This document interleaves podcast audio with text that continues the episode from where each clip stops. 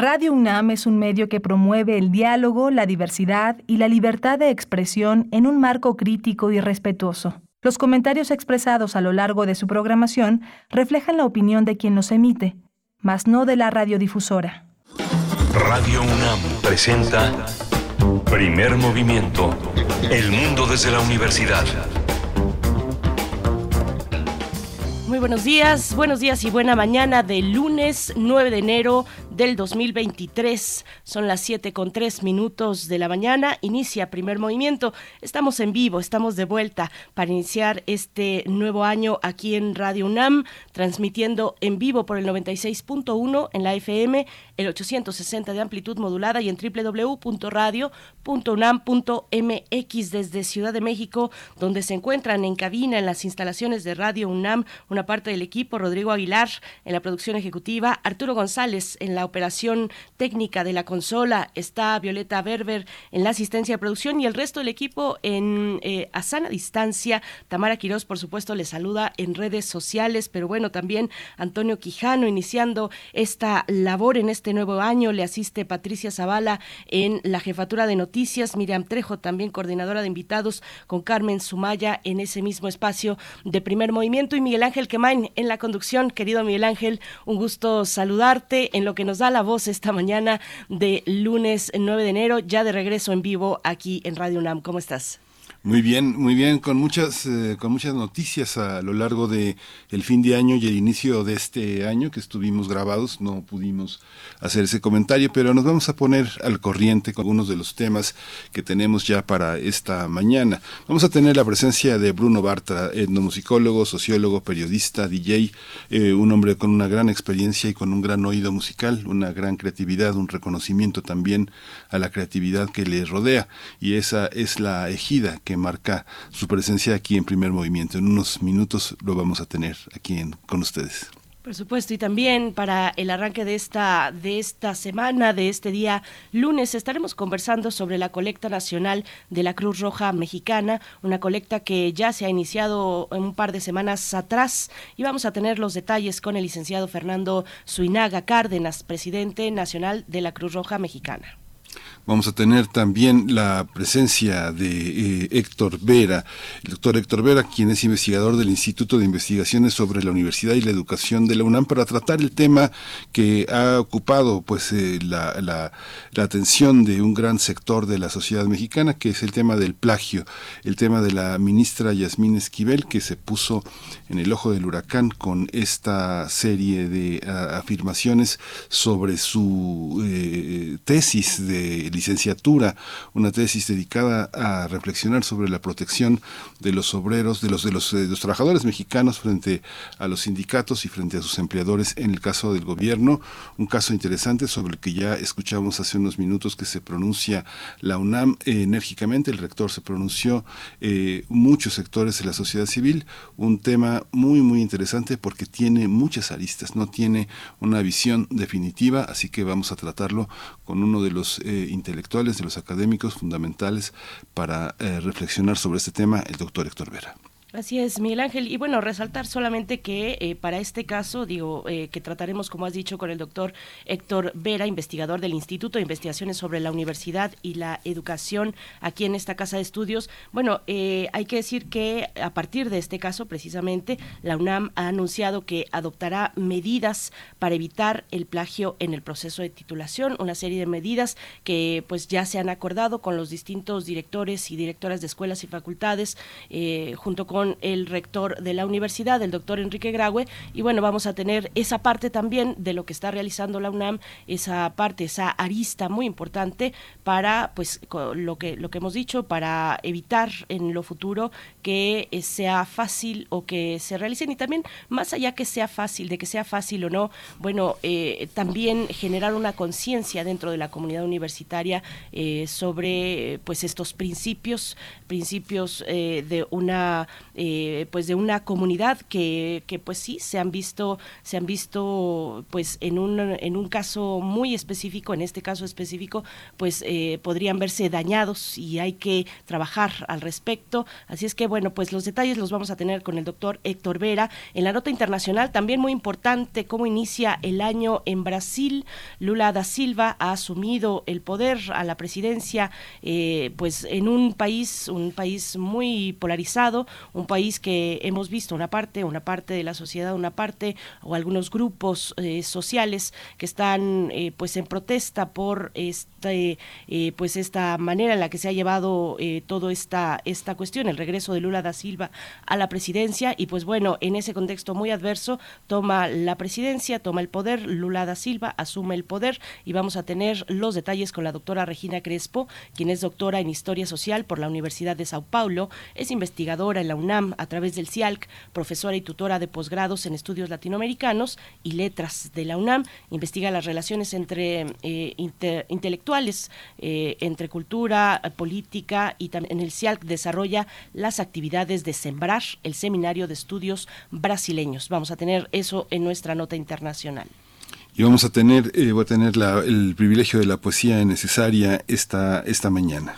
El día de ayer por la noche aterrizó en nuestro país eh, el presidente de los Estados Unidos, Joe Biden. Vamos a hablar al, eh, pues estos detalles, vamos a hablar al respecto con el doctor José María Ramos, la visita de Joe Biden en México. El doctor José María Ramos, quien es doctor en Ciencias Políticas y Sociología, profesor investigador del Departamento de Estudios de Administración Pública en el Colegio de la Frontera Norte, es miembro del colectivo CACEDE y especialista en gobernanza, seguridad multidimensional y desarrollo. Esto para la mesa del día, Miguel Ángel, y también les invitamos a participar en redes sociales, a participar, enviar sus comentarios. Cuéntenos cómo inician este año 2023, arroba P Movimiento en Twitter y en Facebook, Primer Movimiento UNAM nosotros vamos a ir con la música. Vamos a ver de qué trata la curaduría musical mm, que nos propone Bruno Bartra.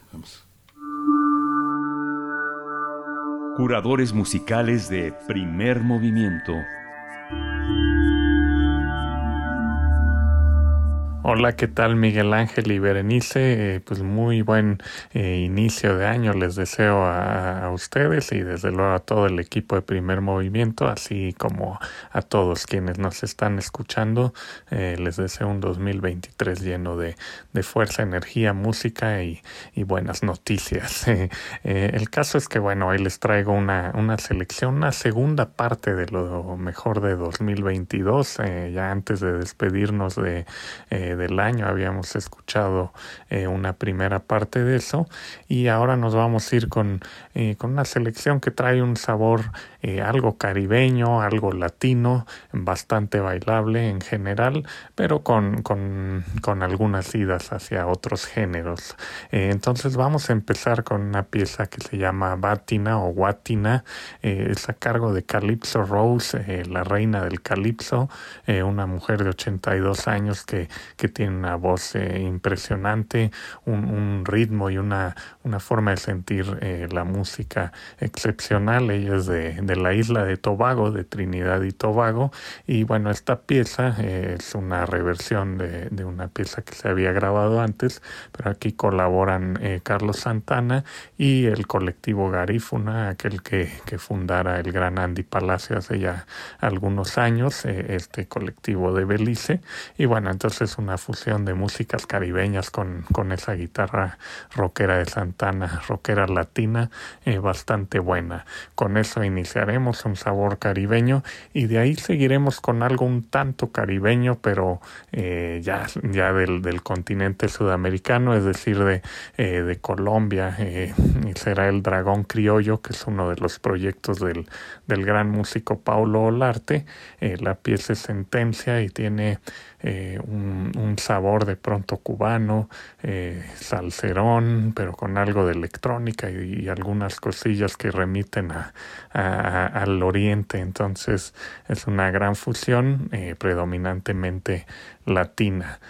De ahí nos vamos a ir a, escuchar una pieza que se llama Tangerine, que es parte de, pues de un proyecto de un hijo de, turcos, eh, nació en Suiza, es Mehmet Aslan, es decir, hijo de inmigrantes turcos, que trae toda esa cultura sonora de, de su, bueno, de la tierra de sus padres pero además en esta pieza Tangerine colaboró con el niño Delche, que es una de estas voces eh, que han roto, digamos, con la tradición del flamenco, siguiendo un poco la escuela de Enrique Morente.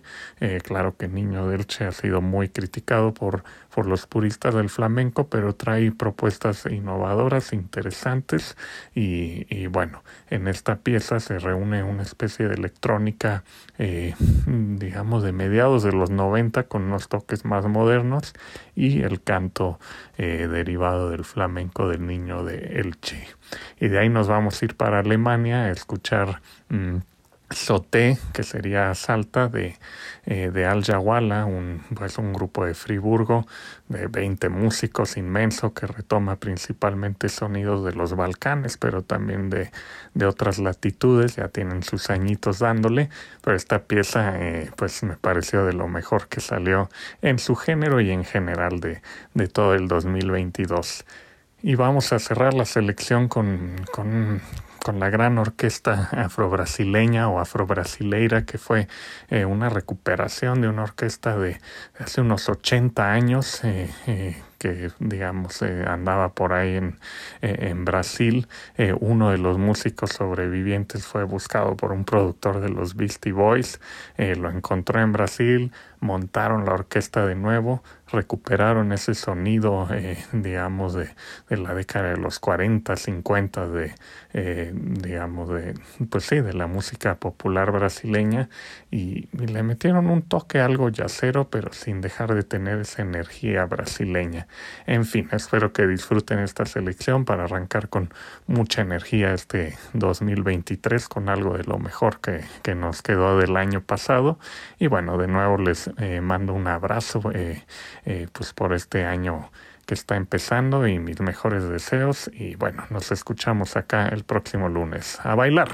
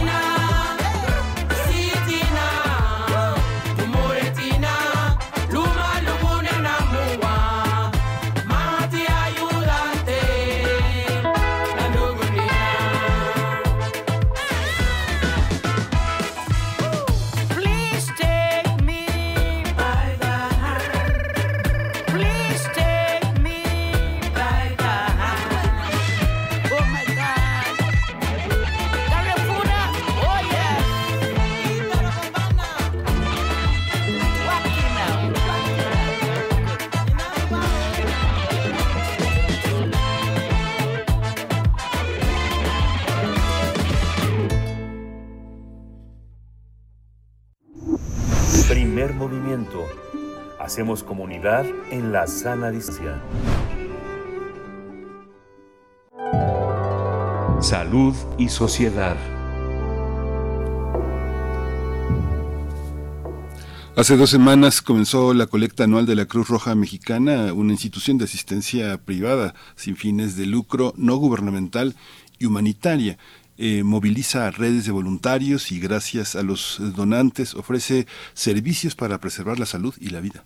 Los voluntarios de la Cruz Roja atienden a personas o comunidades afectadas por situaciones de emergencia, desastres, problemáticas de salud, enfermedades o accidentes. Eh, para continuar con estas labores, la institución convoca a la ciudadanía a participar en la colecta anual que se ha convertido en una tradición de solidaridad para que la Cruz Roja obtenga recursos suficientes para operar, así como para poder continuar en su tarea de salvar vidas. De acuerdo con el presidente de la Cruz Roja Mexicana, Fernando Suinaga, la institución ofrece al año más de 4 millones de atenciones médicas y más de un millón, eh, un millón eh, mil servicios de ambulancia gratuitos. Eh, tras la pandemia, los voluntarios no dejaron de ayudar a la población. De hecho, en marzo pasado, en 2020, y hasta el pasado mes de octubre de 2022, se atendieron a más de 100.000 personas con COVID y colaboraron con los traslados interhospitalarios para apoyar al IMSS. Sin embargo, se informó que la propia Cruz Roja mexicana está resistiendo los efectos económicos que dejó la pandemia debido a que el confinamiento provocó que en los últimos años haya disminuido los recursos obtenidos en la colecta. Vamos a conversar sobre esta colecta anual en la Cruz Roja en México y está con nosotros el licenciado Fernando Suinaga Cárdenas. Él preside, eh, es el presidente nacional de Cruz Roja Mexicana. Eh, Fernando, bienvenido, buenos días. Buenos días, Miguel Ángel. Buenos días, bendición.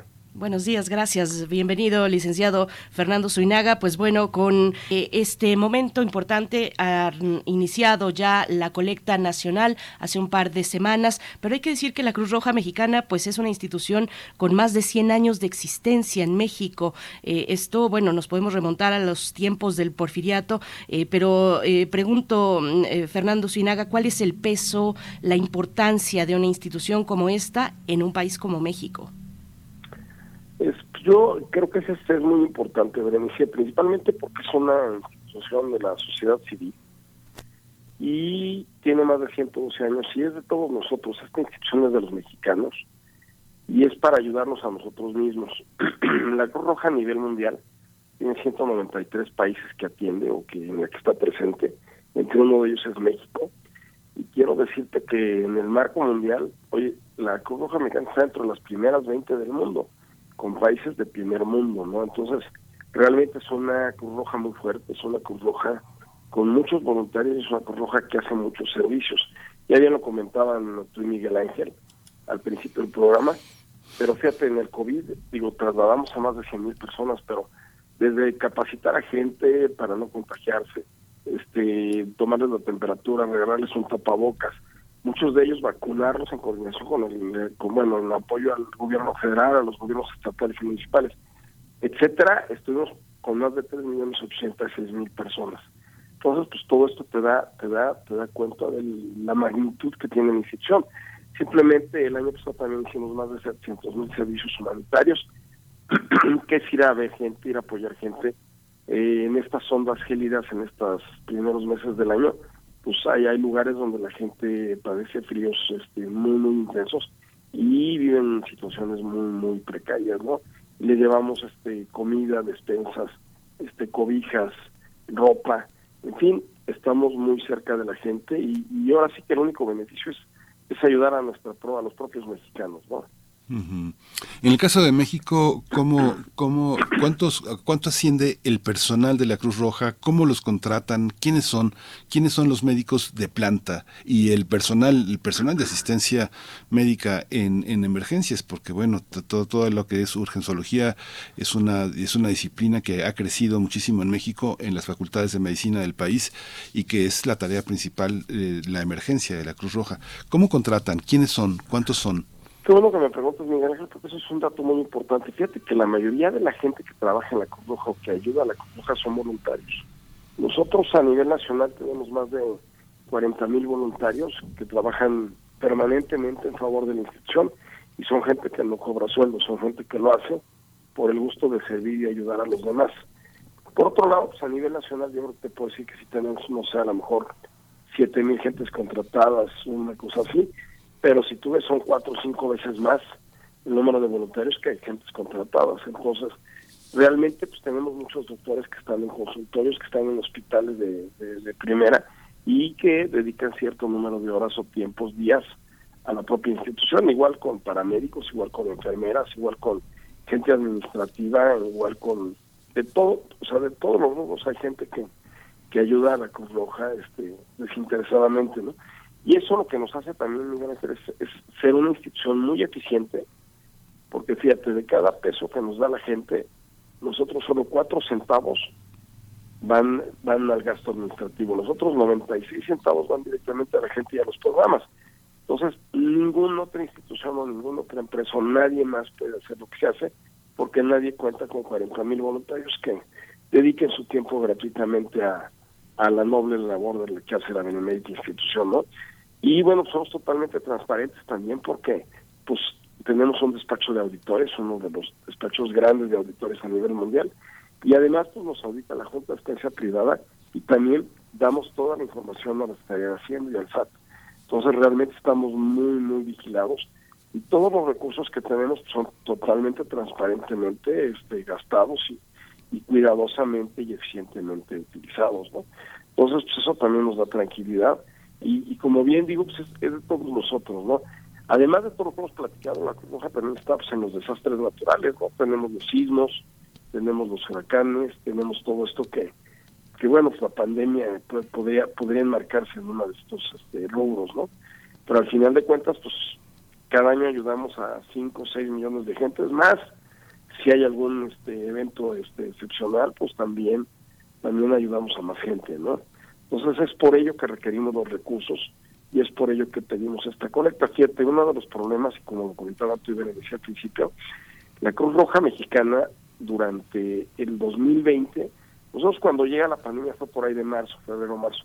Nosotros teníamos a finales de marzo previsto inaugurar la colecta con el presidente de la República. Y al final de cuentas pues ya no la pudimos hacer y decidimos no hacerla porque pues teníamos que atender a la gente, porque fue un momento en que llegó la pandemia, en que no sabíamos cómo iba a reaccionar la gente, no sabíamos cómo iba a afectar a la gente, y bueno, pues estábamos aprendiendo todos de ella, ¿no? Entonces tenemos que hacer manuales de bioseguridad, también prepararnos para, para capacitar y para proteger a nuestra gente, porque pues nosotros lo principal que teníamos que hacer era que la gente que nosotros eh, fuera a ayudar a los demás, pues no se contagiara, entonces teníamos que sanitizar las ambulancias, teníamos que cuidarnos a ellos, ver cómo los albergábamos para que no contagiaran a su familia.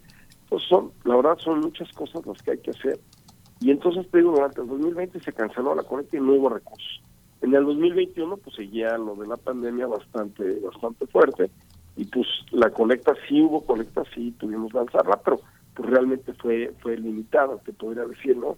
Entonces realmente no logramos el objetivo que teníamos y ya habíamos perdido un año de colecta, ¿no?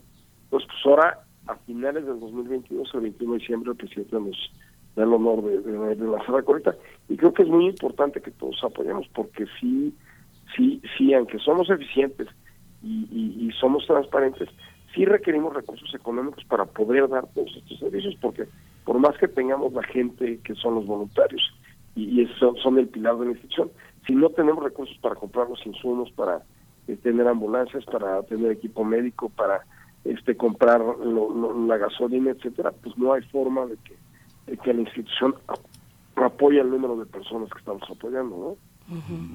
Fernando Suinaga, eh, ¿qué peso tienen, bueno, continuando con este tema de los recursos, qué peso tienen los donativos para el funcionamiento de la Cruz Roja? Es una institución independiente, eh, ¿cómo se sostiene y en qué medida el confinamiento afectó, aquellos meses más duros de confinamiento afectaron a la colecta nacional?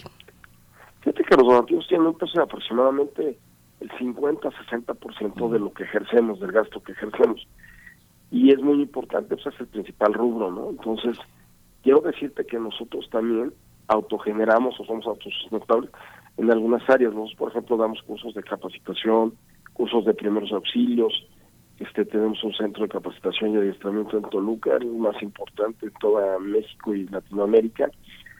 Eh, tenemos algunas escuelas de enfermería, tenemos En, en los hospitales pedimos una cuota de recuperación muy baja, pero eh, requerimos de esa cuota. Entonces, con todo eso, pues vamos autogenerando parte de, de, lo que de lo que gastamos, ¿no? Pero sin los, sin los donativos, pues la Cruz Roja no vive, ¿no? O sea, no hay forma de que haga lo que hacemos, ¿no? Entonces, sí es muy importante. Nosotros, como bien lo dijeron al principio, no somos una institución gubernamental y no tenemos un renglón en el presupuesto. Entonces, por ello, pues los recursos que tenemos o que requerimos, pues tenemos que conseguir a través de donativos y a través de las cuotas de recuperación, que es parte de lo que nos, nos, nos ayuda. Pero sí, sí requerimos de estos donativos. En esa situación de transparencia yo recuerdo siempre las primeras damas de los gobiernos anteriores entregaban su chequezote a la Cruz Roja. Eh, se le pedía de cooperación voluntaria forzosa a los trabajadores del gobierno federal a que le cayeran según la jerarquía con su aportación. Esta situación cambió. El presidente en el primer año de gobierno dio su dio el arranque, ¿no? Dio el arranque de la Cruz Roja, estuvo con dos jóvenes, estuvo en compañía también de su esposa, que no es la primera dama, sino que tiene otra jerarquía. ¿Cómo funciona ahora eso? Eh, muchos trabajadores eh, de administraciones anteriores se quejaban de que no fuera voluntaria la, la, aportación, sino que casi casi el coordinador administrativo iba y les exigía una cuota. ¿Cómo se da esa aportación? Los gobiernos, el gobierno federal, los gobiernos locales, ¿qué tan importante es la aportación de esos gobiernos y más o menos qué porcentaje representa? Bueno, te quiero decir que siempre ha sido voluntario, o sea, nunca, nunca ha sido obligación, no. Sí hay algunos, este, algunos momentos o algunos gobiernos en lo que en los que los oficiales mayores o la persona de administración pues, hace mayor presión o los invita, ¿no? Y es muy importante también que los invite, porque si no mucha gente pues ni se entera, ¿no? Entonces realmente pues, sí el, voluntario, el, el, donador tiene que decir yo sí me intereso, sí quiero darlo, pero pues sí en algunos lugares, en algunos, eh, lo que hacíamos era hacer reuniones, invitarlos, convocarlos, darles la importancia de lo que es la institución.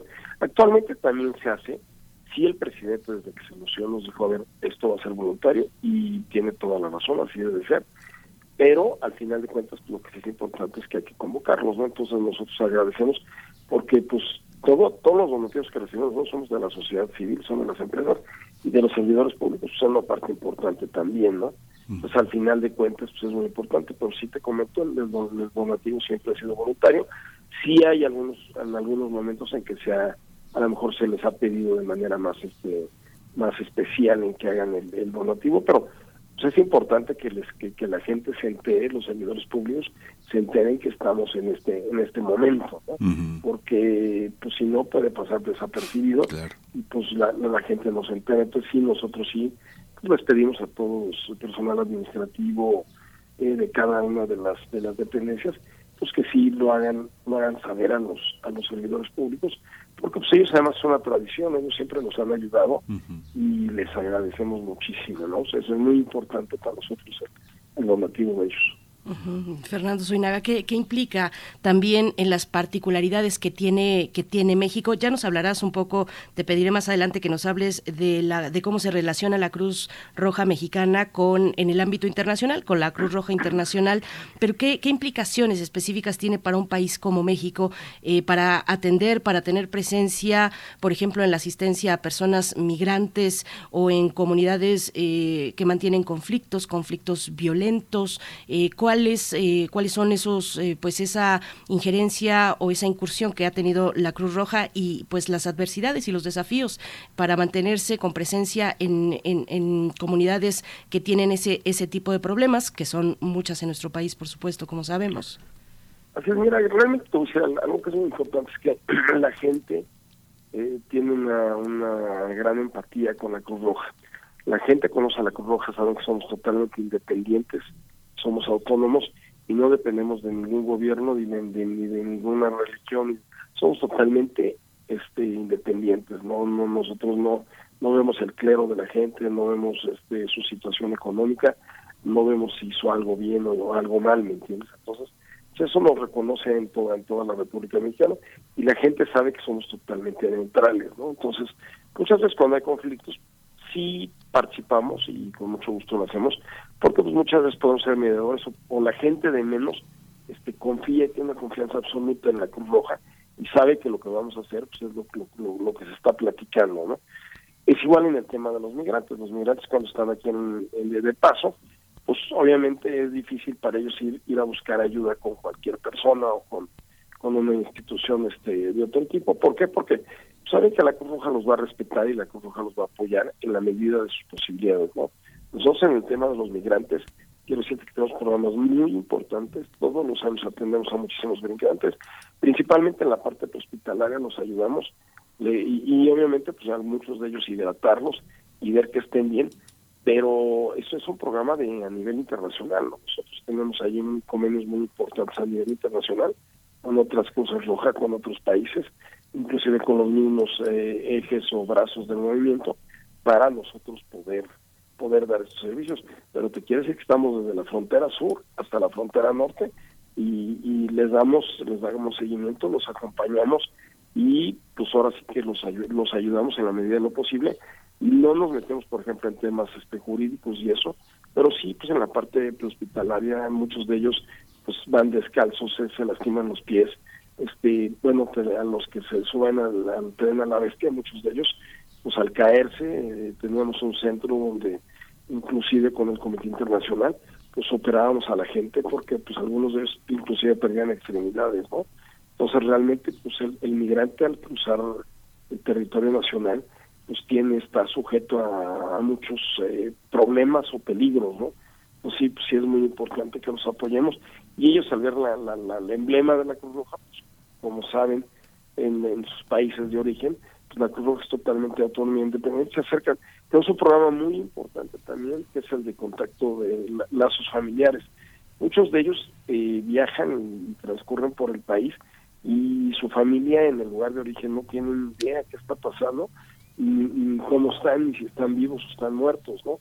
Entonces realmente tenemos este un programa mediante el cual les proporcionamos un teléfono y pueden hablar, los comunicamos con la gente que, que ellos, este, pues sus familiares que están en su país de origen y pues tienen la oportunidad de informar, ¿no? Que eso es, un gran, gran programa porque pues muchas veces la gente lleva seis meses de que salió y nadie sabe nada de ellos, ¿no? Entonces realmente pues, son programas muy, muy importantes y que a la gente pues le da una tranquilidad o le da un, pues en esas, en esos momentos las emociones de ellos pues, están van con, un, como una montaña rusa, ¿no? Es algo complicado y pues para ellos les da tranquilidad poder avisar a la familia pues que están bien y que van en su camino a lo que ellos quieren, ¿no?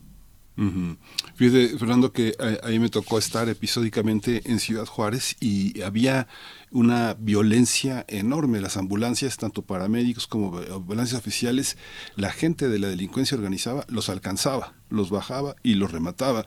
¿Cómo, cómo, cómo, cómo está la situación frente a la violencia en los estados? ¿Cómo el personal que está al frente de las ambulancias, que recoge eh, personas que no han logrado liquidar la gente en ejecuciones. ¿Cómo, ¿Cómo lidian con eso? ¿Cómo eh, eh, en este momento con la Guardia Nacional, con los ministerios públicos, cómo se las arregla la Cruz Roja para la hora de violencia? ¿Se retiran? ¿Le entran?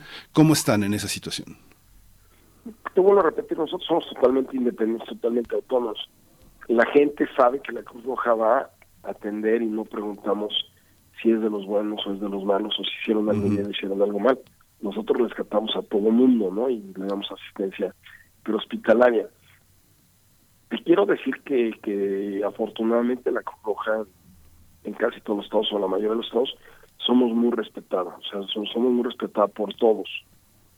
¿Por qué? Porque la gente sabe que la Cruz Roja está haciendo una labor humanitaria y lo único que está haciendo pues, es, tratar de salvarle la vida a aquella persona que está herida. En, el tema de que de, a nuestra gente eso no, afortunadamente no le afecta porque no, no, se llegan a meter con ellos, ¿no? Como dice, muchas veces en algún momento llegan a parar una ambulancia, este porque lo que les interesa pues es la persona que va dentro de la ambulancia, no porque quieran hacerle daño a nuestra gente, ¿no? Esos son conflictos entre ellos, son problemas entre ellos y nosotros tampoco nos metemos en eso, ¿no? Porque realmente no es ni nuestra labor ni, ni, nuestro este, trabajo, ¿no? Nosotros lo único que queremos es salvarle la vida a la persona que está en un momento difícil, ¿no? Entonces realmente lo manejamos con mucho cuidado, pero al final de cuentas, cuando hay algún, eh, tenemos un, un, programa que se llama Acceso Seguro, en el cual si hay una zona de combate o está habiendo un, un tiroteo, un enfrentamiento, nosotros no podemos entrar o no entramos hasta que no no no cesa ese tiroteo, ¿no? Entonces, es muy importante, pues eso es en protección a nuestros voluntarios, ¿no? Por supuesto, porque pues al final de cuentas ellos lo hacen con mucho gusto, lo hacen por, pero pues eh, muchas veces pues también están arriesgando su vida, ¿no? Y no porque los quieran hacer algo a ellos, sino porque pues, están en medio de un, de un, de un, de un enfrentamiento del cual no formamos parte. Entonces sí, cuando hay enfrentamientos, sí, nosotros no no vamos al lugar de los hechos hasta que no termine el enfrentamiento, pero en cuanto termina, pues por supuesto que estamos ahí y llegamos y atendemos a la persona que sea y no le preguntamos, oye, ¿tú de qué lado eres? O al final de cuentas lo, lo único que queremos es salvar su vida y tratar de que esté bien y si en su caso pues trasladarlo a un, a un hospital o a donde sea necesario para que pues puedan salvar su vida, ¿no? Fernando, eh, en ese mismo sentido, eh, ¿cuáles son las zonas específicas eh, en México donde se, donde actualmente se han tenido que, que, retirar? Nos lo dices con esta dinámica, nos retiramos mientras está el conflicto, digamos, activo y, y, regresamos y regresamos luego de que se han reanudado, digamos, las condiciones para, para la presencia de la Cruz Roja. Pues mira, realmente no, no crees que son son muchas zonas.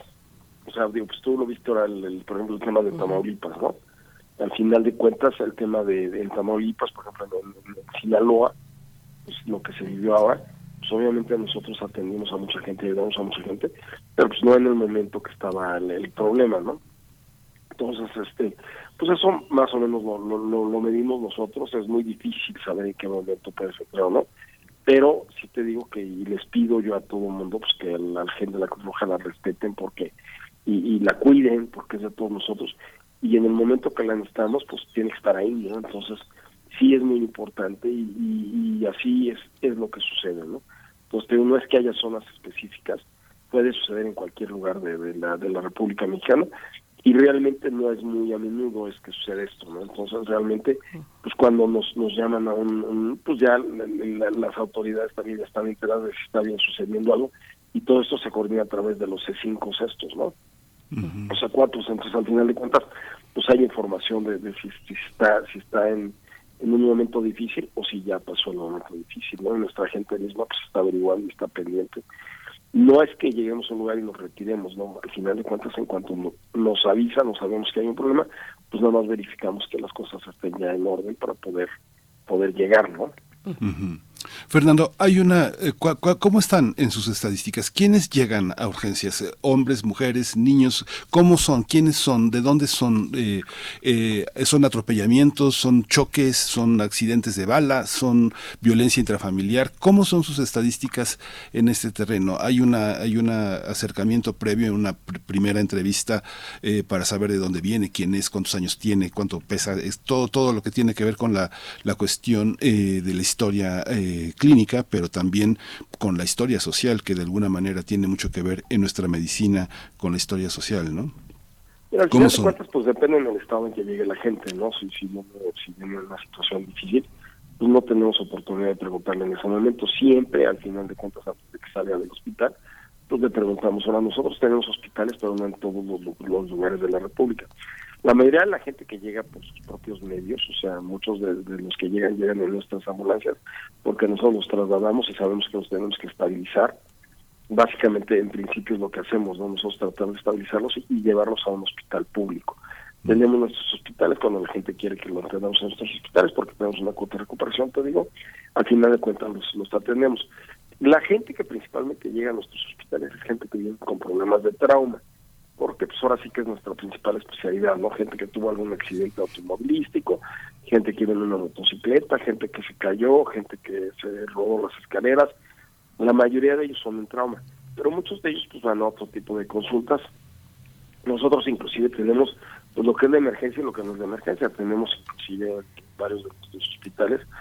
Tenemos este lo que es la consulta externa donde la gente va a una consulta general, tenemos de especialidades y pues todo esto es muy importante, ¿no? Y todo esto pues tiene una cuota de recuperación, ¿no? Realmente nosotros en el único momento, lo que es totalmente gratuito es la ambulancia, ¿no? Y bueno, pues si hay alguien que tenemos que estabilizar y que no tiene recursos, pues también lo hacemos, ¿no? Pero realmente lo que es muy importante es este es, es, es, que sea en emergencia y esas personas en emergencia pues, a través de todos los eh, C5 o C4 de cada lugar de la República pues lo, lo, regulan para irse a un hospital específico dependiendo del problema que tenga. Cuando llega por sus propios medios o caminando ellos o alguien los lleva, pues efectivamente checamos que lo tiene. También vemos si podemos atenderlos porque pues, hay muchísimas este diferentes este situaciones en las que pues a lo mejor viene alguien con algún problema que no podemos atenderlo, lo tenemos que lo estabilizamos y de ahí vemos que lo trasladen a otro hospital o lo trasladamos a otro hospital porque no nos especializamos en todo es muy difícil en todos los hospitales tener especialidades de todo, entonces pero básicamente lo que hacemos es tratar de, de, de, estabilizarlo, esté bien, y entonces sí ya lo vemos que, que a través de los C5 o C4 se vayan a algún hospital este que, que sea el de especialidad de lo que ellos tienen, ¿no? Fernando, háblanos, háblanos de la colecta, cómo participar, cuál es la dinámica de la colecta nacional. Los vemos, vemos a los voluntarios en las calles, en los semáforos, en, los torniquetes del, del, metro, en una colecta de boteo, eh, pero me imagino también que con la tecnología es posible hacer donativos vía electrónica. Cuéntanos, danos los detalles y cómo podemos participar, cómo nos acercamos a tener más información. Es correcto, mira, qué bueno que lo mencionas, porque efectivamente lo que tú dices Hoy, gracias a las nuevas tecnologías, la gente puede hacer los donativos desde su casa, desde su oficina, desde su celular, desde cualquier parte donde se encuentren. Es muy sencillo, fíjate, tenemos una página de internet que es la de www.cruzrojamexicana.org.mx. En esta te metes a la página y ahí hay un icono de donar, le haces clic al icono de donar y ahí te va guiando para que hagas tu donativo. Ahí puedes hacer un donativo a través de una transferencia bancaria, de una tarjeta de débito o de crédito, que pues hoy en día la mayoría de la gente ya afortunadamente tiene alguna tarjeta de, débito o de crédito. Y con eso puedes hacer el donativo. Es muy sencillo, inclusive, si requieres tu recibo deducible de impuestos, ahí mismo das los datos y te llega al mail que tú indiques. Entonces es una forma muy, muy sencilla. Por otro lado, tenemos también eh, una cuenta en un banco que es la cuenta de BBVA, es la 0114654900. Repito, BBVA 0114654900, donde pueden ir a cualquiera de estas sucursales y hacer también el donativo o pueden hacer desde su banco pues un SPAY a, a esta cuenta, ¿no? También en la República tenemos 555 ubicaciones o delegaciones todo el mundo en la localidad sabe dónde está la Cruz Roja, porque pues, realmente siempre alguno de ellos ha ido o algún familiar o algún amigo cercano, siempre siempre ha tenido que ver con, algún servicio de la Cruz Roja. Entonces, pues vas ahí directamente y ahí haces tu donativo, es muy sencillo. Y la otra, pues es a través de los boteadores que tenemos, que por todavía, como todavía tenemos la influenza, la pandemia, este el COVID, no creas que hay tantos, pero sí estamos haciendo un esfuerzo porque haya muchos y pues esto los encontrarás en los centros comerciales, en las estaciones de en este, en el metro, en, los principales cruceros. Pero lo más importante es que hoy no tienes que esperar a encontrarte a la persona de la Cruz Roja para botear. Lo puedes a través de hacer cualquiera de las otras este, formas que tenemos que hacer y, es muy importante porque de esa forma pues, la gente nos puede ayudar. Otra cosa que es muy importante, nosotros ahorita estamos en la colecta que es del 21 de diciembre al 21 de febrero, pero la gente puede donar cualquier día del año, ¿no? O sea, la gente no tiene que ser en la época del colecta. Sí nos encanta que hagan esto en la colecta, pero tenemos gente que dona mes a mes una cantidad, dicen yo no voy a dar a donar una cantidad específica a la Cruz mes a mes, o cada dos meses, o cada seis meses, o cada año, pero hay, por ejemplo, hay empresas que nos donan, pues a ellos les conviene cierta parte del año y ellos lo hacen en esa parte del año. Sí. Pues Fernando Seinaga Cárdenas, está la convocatoria hecha para toda la ciudadanía, para todos nosotros. Eh, siempre pensamos que es eh, una, una cuestión de enorme solidaridad social colaborar con esta, con esta cruzada Cruzada Nacional, se le ha llamado desde hace décadas. Licenciado Fernando Sinaga Cárdenas, presidente nacional de Cruz Roja Mexicana, muchas gracias, pues ahí estamos. Muchas gracias a ustedes y aprovecho a agradecer a la solidaridad de los mexicanos que, que año con año que siempre nos donan, que realmente pues, es muy importante. Y recordamos que es la Cruz Roja de todos nosotros y nunca sabemos cuándo lo vamos a poder necesitar. Así es, así es. Muchas gracias. Hasta pronto y mucha suerte, licenciado Fernando Zuinaga. Gracias. Nosotros vamos a escuchar, a escuchar en la voz de la divulgadora científica María Emilia Beller este, esta producción titulada Aventuras de un cerebro.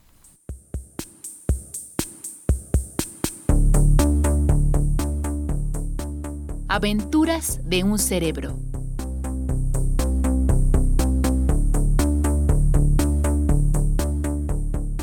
María Emilia Beyer.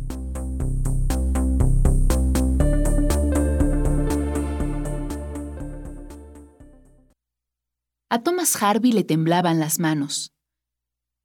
Era una sensación inquietante que no había experimentado nunca, pues era reconocido como el médico con mejor pulso de su generación. Sin embargo, la decisión que estaba por tomar no era normal. Frente a él, en la plancha para la autopsia, tenía el cadáver de un hombre de 76 años. Sus rizos blancos y despeinados eran objeto de culto en el mundo entero. Era el 18 de abril de 1955 y Harvey tenía a su cargo la autopsia de Albert Einstein. Con pulso vacilante anotó con cuidado en su cuaderno. Sujeto varón, caucásico, de 76 años. Causa de la muerte, aneurisma. Recordó que los médicos llevaban meses insistiendo en que el genio se operara para evitar que el aneurisma estallase, pero Einstein había dicho, dejemos que reviente. Esa mañana, la condición del famoso científico había empeorado rápidamente. En estado somnoliento, Einstein había dicho sus últimas palabras en alemán, su lengua materna. Harvey esbozó una sonrisa mientras pensaba, ¿estaría revelando los últimos secretos del universo? Nunca lo sabríamos. La única persona que lo escuchó fue la enfermera, quien solo hablaba inglés. Ahora, Harvey tomaría una decisión que marcaría su carrera. Conocía que las instrucciones de Einstein eran claras. No quería convertirse en objeto de culto después de muerto y la familia había acordado que se cremara el cuerpo. Pero ahora que había llegado el momento, ¿cómo incinerar el cerebro del genio más grande de la humanidad? Cómo convertir en cenizas esa masa encefálica llena de secretos para revelar el escondite de la inteligencia. Harvey no era un experto en preservación de tejidos, pero sabía que en materia de donación de órganos hay que actuar con celeridad. Sin embargo, aquí no había una donación. Al menos, no según el protocolo. Algunas personas decían que Einstein había acordado donar su cerebro a la ciencia, pero tal deseo no constaba por escrito en ninguna parte. Otto Nathan, amigo personal de la familia y única persona presente al inicio de la autopsia, no se había opuesto cuando Harvey sugirió salvar al cerebro de las llamas, pero tampoco había dado el permiso oficial. Nathan se había ido y Harvey estaba solo. La decisión era suya. Maldijo su suerte y comenzó a cortar los rizos blancos que poblaban el cráneo.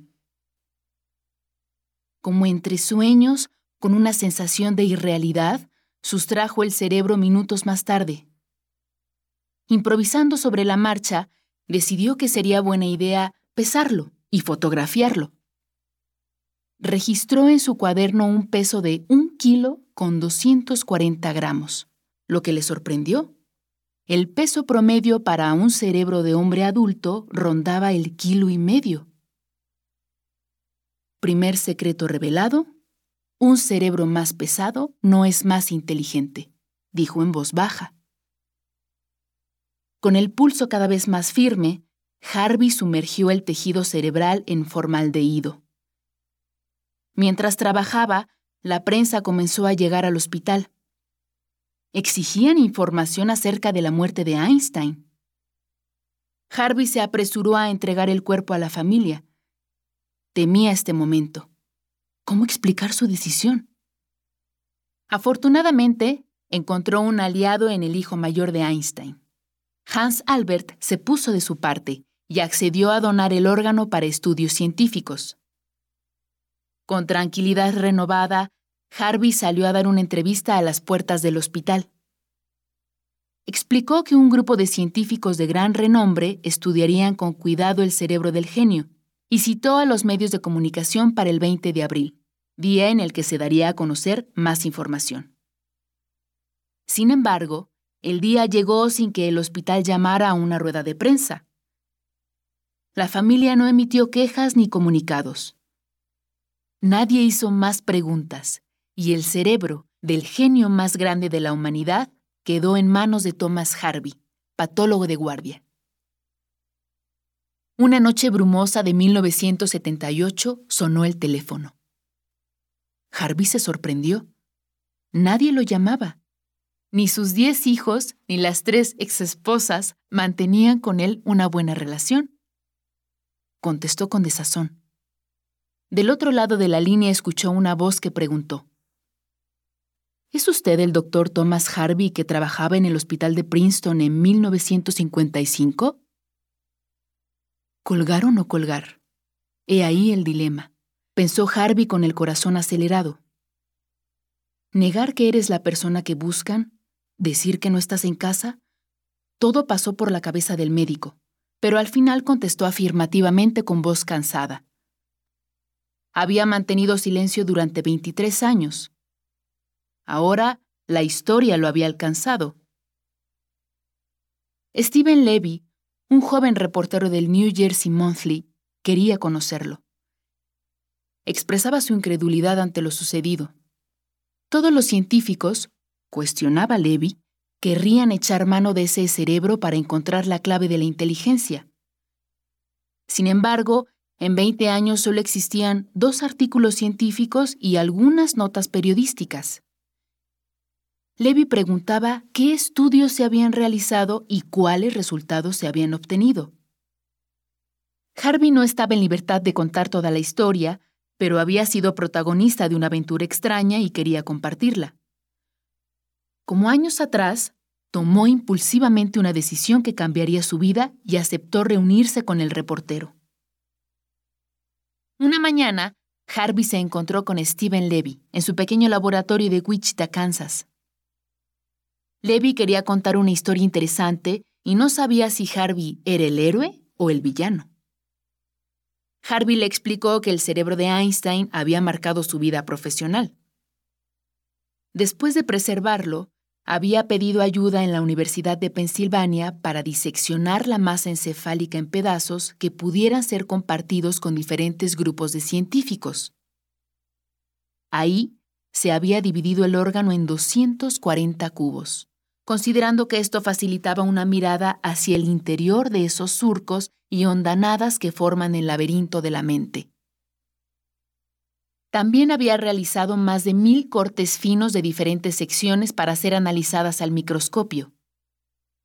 Había tratado de interesar a muchos grupos de neurocientíficos para que trabajaran con las muestras, pero había encontrado mucha resistencia.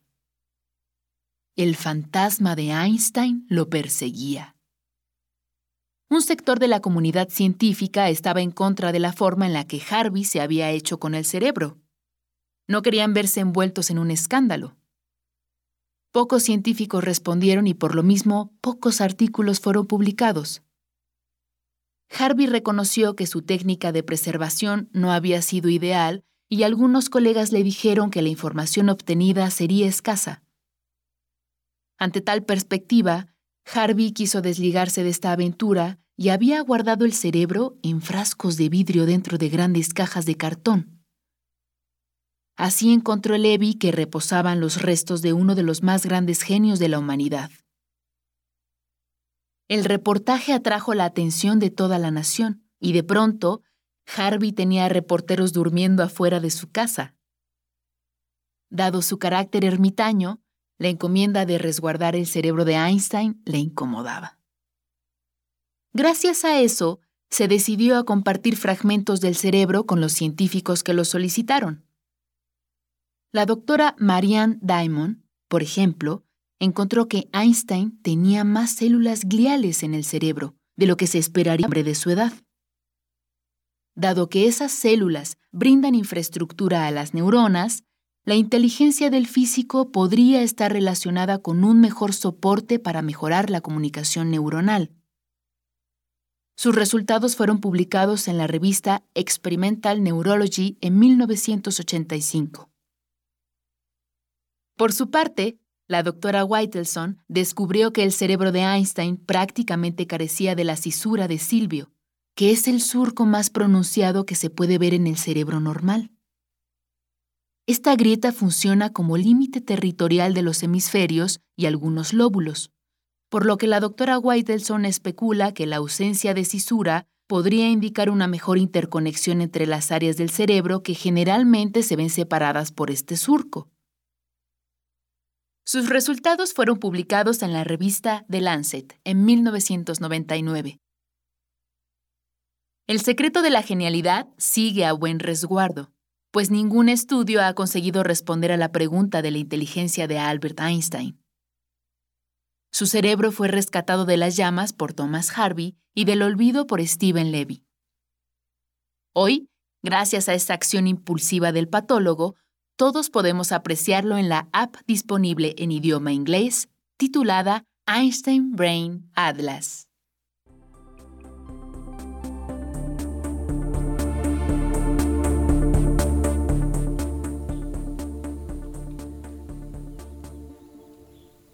Ya son las 7 de la mañana con 59 minutos. Rápidamente se fue esta primera hora de transmisión en primer movimiento. Vamos a ir al corte y por supuesto estamos leyendo sus comentarios en redes sociales. Ya varios, varios por acá, eh, pues convocados a través de nuestras redes sociodigitales, enviando comentarios y demás temas importantes. Por acá Refrancito nos recuerda que el día de hoy inicia el, juicio, el juicio, el proceso judicial eh, de Genaro García Luna en Nueva York en la Corte de Brooklyn. Bueno, pues entre, eh, entre muchos otros acontecimientos importantes en este lunes, nosotros vamos al corte 8 de la mañana. Volvemos en un momento. Síguenos en redes sociales. Encuéntranos en Facebook como Primer Movimiento y en Twitter como arroba PMovimiento. Hagamos comunidad.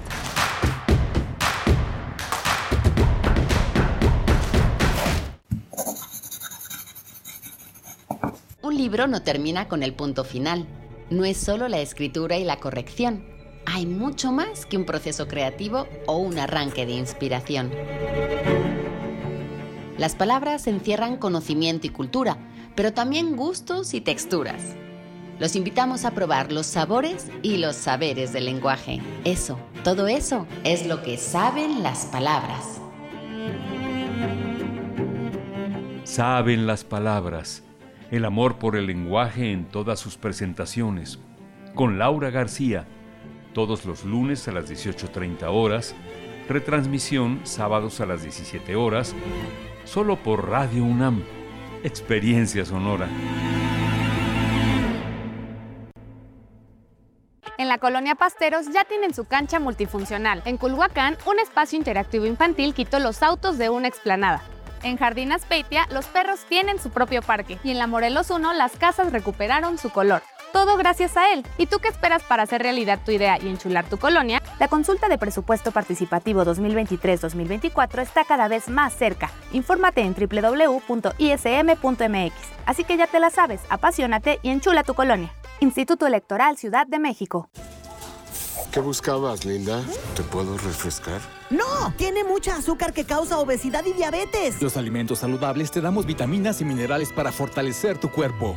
Estamos al 2 por 1 Yo y galletas sabor chocolate. Uy, está lleno de calorías. Que se convierten en grasa, que provoca obesidad y hasta cáncer. yo me quedo con ustedes. Con tanto sello, hace daño.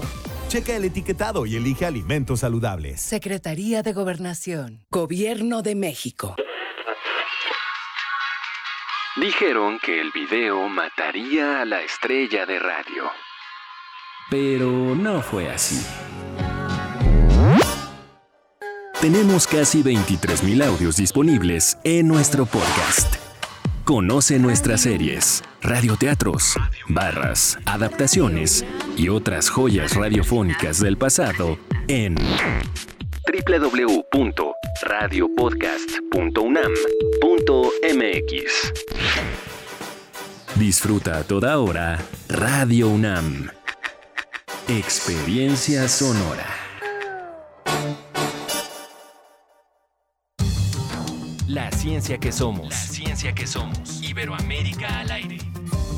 Descubre la ciencia que está presente en tu día a día a través de cápsulas, reportajes, entrevistas y reportes en vivo. Viernes de 10 a 11 horas por el 96.1 FM. La ciencia que somos. Iberoamérica al aire. Una coproducción de Radio UNAM y las direcciones de divulgación de la ciencia y de las humanidades.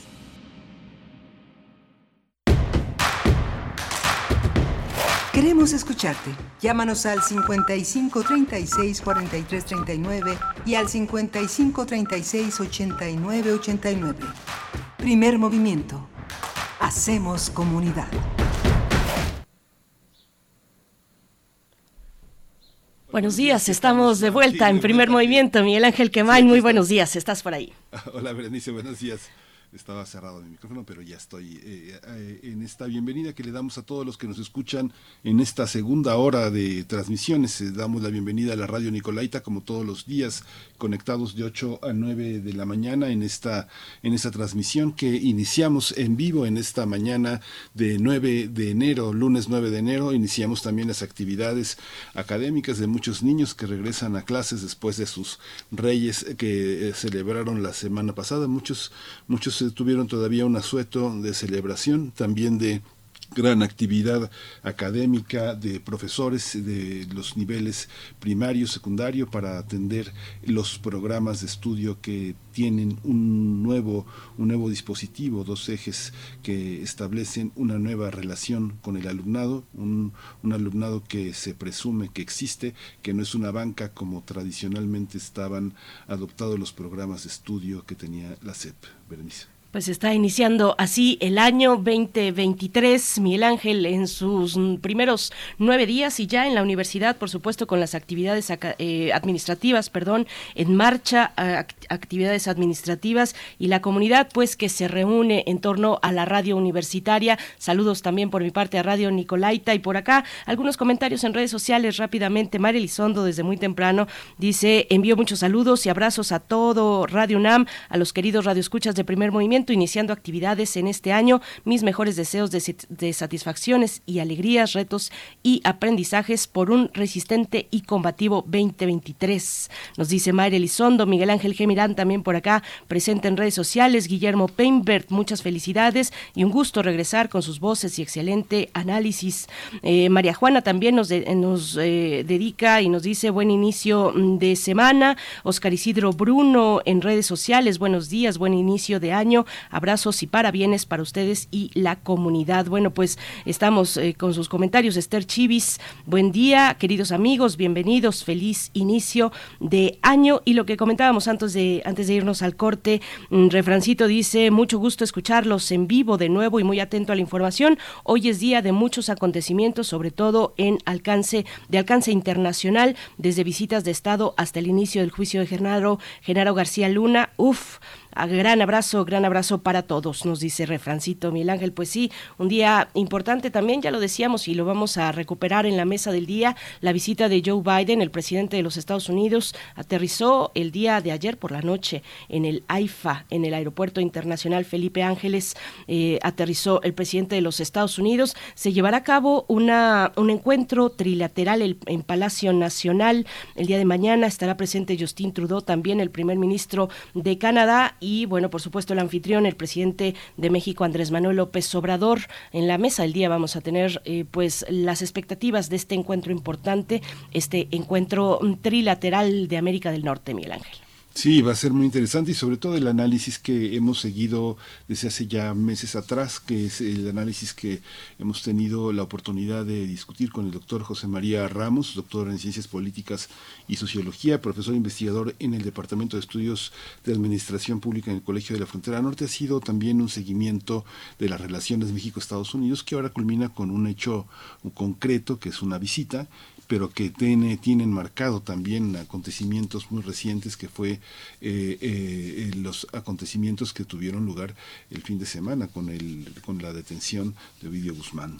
Así es, por supuesto, un momento importante, varios elementos sobre la mesa y bueno, nosotros en la nota nacional para esta hora estaremos conversando en un momento más con el doctor Héctor Vera, investigador del Instituto de Investigaciones sobre la Universidad y la Educación de la UNAM eh, y bueno, estaremos conversando sobre el plagio, cómo atiende el plagio, situaciones de plagio la UNAM, cuáles son los, las medidas que ya se han anunciado, se adoptarán medidas para evitar el plagio en procesos de titulación y bueno, en el contexto, por supuesto, del caso de la ministra Yasmín Esquivel, eh, vamos a tener esto para nuestra nota nacional.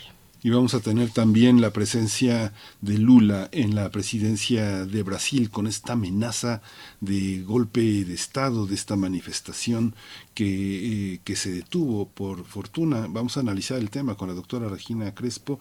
Ella es doctora en Historia Social por la Universidad de Sao Paulo, investigadora del CIAL, UNAM, profesora y tutora en los posgrados de Estudios Latinoamericanos y Letras eh, de la UNAM. En el CIAL desarrolla las actividades de Sembrar, el Seminario de Estudios Brasileños, y con ella también hemos tenido una larga conversación alrededor de Brasil, las elecciones, la llegada de Lula, la presencia de, eh, de, la, de la derecha en Brasil, cómo tiene un, un arraigo pues que se ha articulado con una oposición que, que, que, que, presume que quiere el pasado, ese pasado que Bolsonaro representa. Pues bueno, ahí están los temas para esta hora y seguimos con atención sus participaciones en las redes sociales, arroba P Movimiento, en Twitter, en Facebook nos encuentran como Primer Movimiento UNAM. Vamos con la nota nacional. Vamos. Nota Nacional. La, UNAM confirmó que los primeros análisis eh, respecto al caso del presunto plagio de la ministra Yasmín Esquivel señalan que entre los eh, casos presentados existe un alto nivel de coincidencias, las cuales son superiores al 90% a través de un comunicado firmado por el rector de esta casa de estudios, el doctor Enrique, Enrique Graue. Nuestra casa de estudios informó que, tras la revisión académica de los contenidos de ambas tesis, sus fechas de publicación, así como los archivos físicos y digitales de la universidad, hacen presumir que la tesis original fue la sustentada en 1986. La ministra Yasmín Esquivel ha sostenido que su tesis de licenciatura es original eh, debido a que ella comenzó la investigación en 1985, un año antes que el autor del trabajo supuestamente copiado. Sin embargo, Edgar Baez, autor de la tesis presentada en el año 1986, afirmó que ser el autor afirmó ser el autor original y rechazó haber escrito alguna carta en la que supuestamente habría confesado haber plagiado la tesis de licenciatura de la hoy ministra Yasmín Esquivel. Por este caso, la UNAM anunció la implementación de un plan de acciones para prevenir el plagio de tesis profesionales, como reformar los reglamentos de exámenes y titulación para la revisión del borrador de la tesis a través de programas de cómputo especializados en la detección de plagio. Este caso será abordado el día de hoy lunes por el Consejo Técnico de la Facultad de Derecho. A través de un comunicado, esta facultad informó que como único punto de la orden del día se analizará la situación académica de la profesora Marta Rodríguez Ortiz, quien fungió como directora de tesis y sinodal del licenciado Edgar Ulises Báez Gutiérrez, egresado de esa facultad. Eh, la Facultad de Estudios Superiores Aragón anunció que espera mayor información para emitir alguna conclusión pues vamos a tener una charla sobre este capítulo, sobre este momento importante, el plagio de tesis, eh, el posible, el posible plagio o supuesto plagio en el caso de la ministra Yasmín Esquives, que ha de tomar, eh, a, de llevar a cabo e implementar la universidad, la UNAM, y este día nos acompaña el doctor Héctor Vera, investigador del Instituto de Investigaciones sobre la Universidad y la Educación en esta casa de estudios. Doctor Héctor Vera, gracias por estar esta mañana, muy buen año para usted y bienvenido, como siempre, a, Primer Movimiento este espacio. Buenos días. Hola, ¿qué tal? Buenos días, Miguel Ángel Berenice. Muchas gracias. Feliz año. Igualmente, Héctor Vera, muchas gracias. Eh, este caso reviste un particular interés porque la intencionalidad de revelar el plagio, el supuesto plagio de la ministra Esquivel, fue que no llegara a la Suprema Corte. Pero hay otros casos, muchos, muchos, muchos casos de plagio en nuestra universidad. El rector señaló que no iba a estar la universidad determinada por situaciones de orden político que, que correspondía a grupos que tenían conflictos de interés y que eran ajenos a la universidad. ¿Cómo entender un caso con tantas aristas, Héctor? Eh, bueno, eh, pues hay que ir eh, viendo cada una de sus de sus aristas, digamos, ¿no? Digamos, de que este, desatando la madeja. pero sí, ciertamente aquí se, se, juegan muchos este, se juegan muchos elementos. Ah, por supuesto que hay una dimensión política de todo esto. En el, momento en que se dio a conocer este plagio, no, no nos suena a coincidencia, o se sabía desde antes de estas eh, eh, eh, increíbles coincidencias entre dos tesis, una de ellas la de la ministra Esquivel y la de otro alumno de la UNAM, y se dio a conocer este, este, dato hasta, hasta cuando estaba el proceso para la sustitución en la presidencia de la Suprema Corte, o alguien se puso a buscar justo en este momento a la luz de lo que, de lo que venía. sea como sea, la universidad, la UNAM, tiene una, una gran responsabilidad en responder a esto. Eh, eh, a este caso y a todos los demás. Ahora, dado que este caso ha cobrado muchísima eh, visibilidad y dado que lo que está en juego es la ética de la Suprema Corte de Justicia de la Nación y de la Universidad Nacional de México, hay que poner especial atención a este, a este caso. y las pruebas con las cuales se le acusa a la ministra son eh, muy sólidas, son muy fuertes eh, y las pruebas con las que ella se ha defendido no parecen ser tan sólidas. Eh, básicamente las pruebas en su contra son que una tesis que se defendió un año antes que su propia tesis y dirigida por la misma asesora, que es otra historia muy interesante en todo esto, el proceder de la asesora de ambas tesis, eh, entonces una tesis que se, que se hizo un año antes eh, tiene el mismo título, el mismo índice y hasta 90% del mismo contenido. Y se defendió un año antes. Este, eh, entonces, hacer una tesis un año después, que es prácticamente idéntica a una que se defendió antes, eh, bueno, eso, es una, eso da bases muy sólidas para hacer una acusación de plagio eh, con bastante evidencia. y la evidencia es eso, las tesis y las fechas. La defensa de la... ¿Perdón? Sí, por favor, continúe, doctor. Ah, perdón. Eh, la defensa de la ministra eh, ha consistido en eh, carta de la propia asesora, que es que ella misma está haciendo ahora, como mencionaban, este, pues está revisando su proceder y este y habrá que ver este qué, explicación da, pero parece que cualquier explicación sería sería increíble dados los hechos que un asesor en el periodo de un año dé como buenas dos tesis que son idénticas eh, casi punto por punto. Eh, entonces, eh, tener cartas de los asesores, por ejemplo, que es lo que ha hecho la ministra, diciendo ella hizo una gran defensa en el examen profesional, bueno, ella no se le acusa de haber tenido un mal desempeño en su examen profesional, se le acusa de haber obtenido su título con un trabajo terminal, que es una tesis, que es una copia de un trabajo que ya estaba previamente. Y aunque ella diga que ella empezó a trabajar en su, en su proyecto desde antes de que se defendiera la primera tesis, eh, aún así eso no explicaría por qué las tesis son prácticamente idénticas. Eh, miren, déjenme darles un ejemplo. Eh, ella dice, eh, seguramente yo soy la, yo soy la autora original y a, mí fue quien me copiaron porque yo empecé a trabajar en mi proyecto antes. la persona que defendió primero la tesis tuvo acceso a mis notas y a mi proyecto de investigación y eso explicaría por qué las tesis son prácticamente idénticas. Eso es eh, prácticamente imposible. Que, que las tesis en el texto, eso podría explicar que trabajan en el mismo tema, pero no que el texto sea idéntico.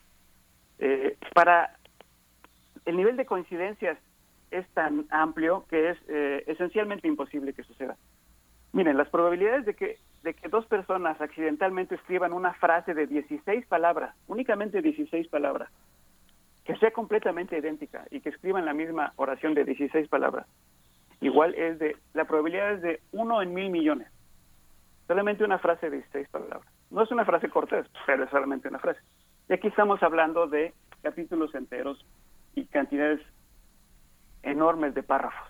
Entonces, eh, aunque hayan estado trabajando bajo la misma asesoría, con el mismo tema, eh, con las mismas referencias bibliográficas, no es posible que hayan escrito textos absolutamente idénticos.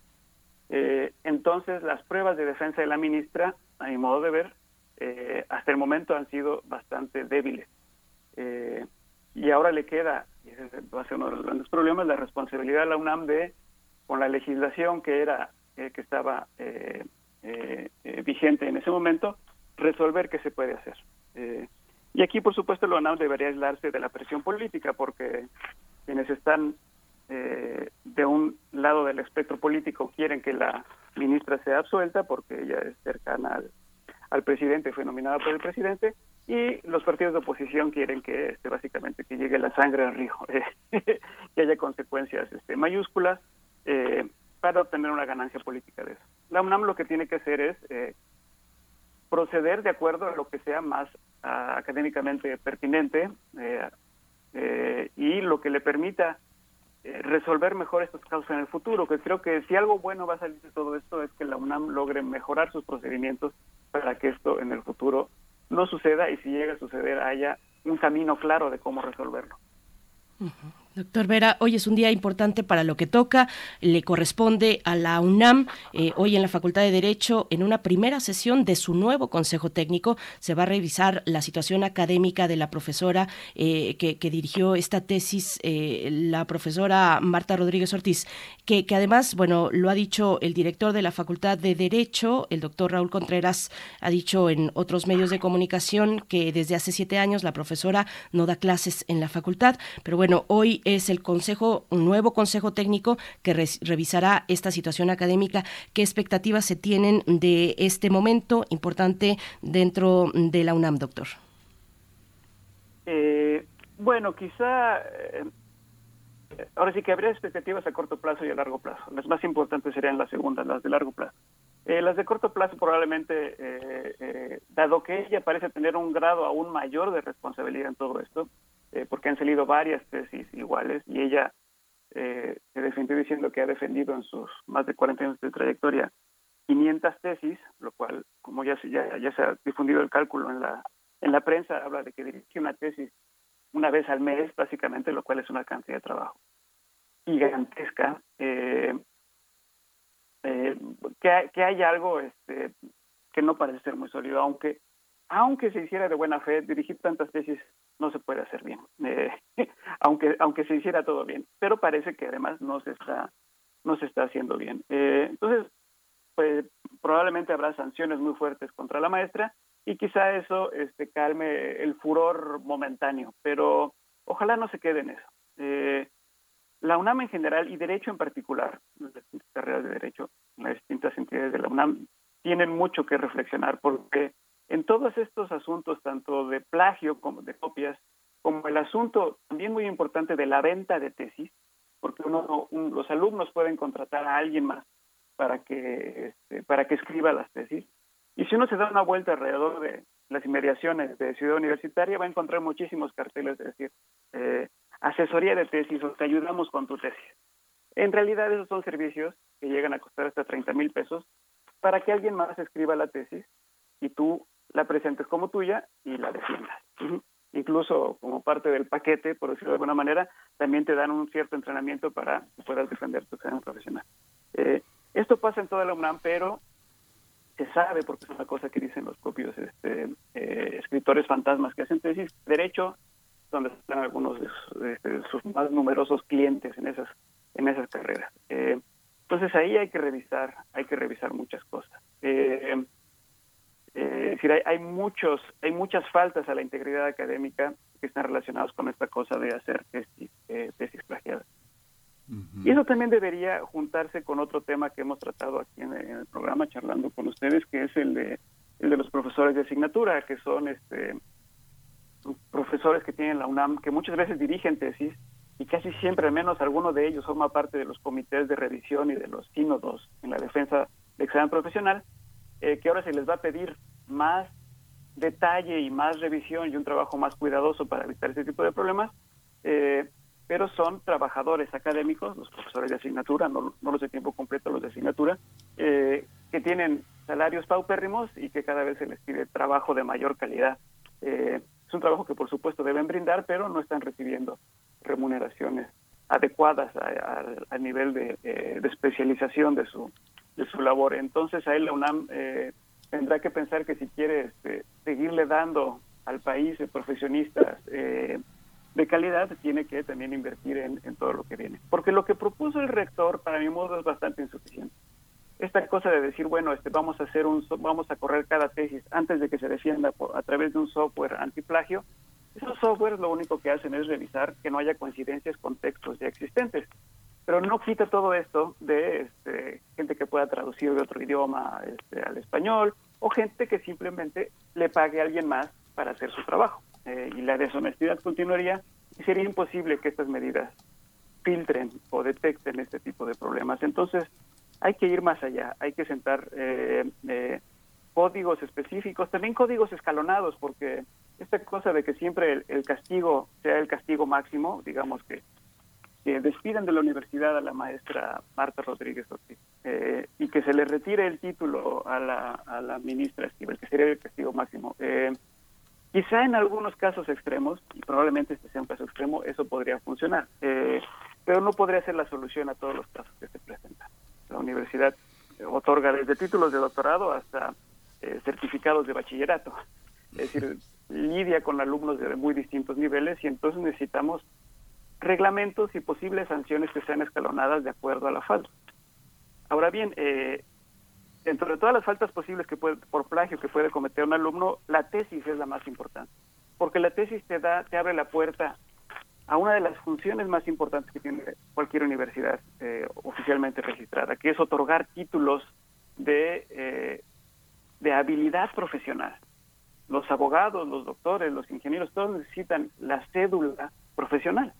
Eh, y aquí lo que tenemos, y eso es algo que la Suprema Corte tiene que reflexionar muy seriamente, si se confirma lo que lo que muy sólidamente se ve, pero si se llega a confirmar de parte de la UNAM, en efecto hubo un plagio de parte de la ministra, eh, entonces entra en duda su cédula profesional.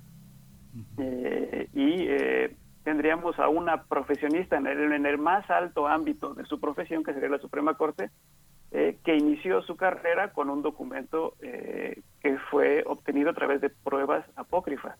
Y eso, por supuesto, es, este, es una cosa muy seria. Este es un problema muy complejo, con muchas aristas y muy, este, muy peleagudo por todo lo que está, este, por todo lo que está en juego.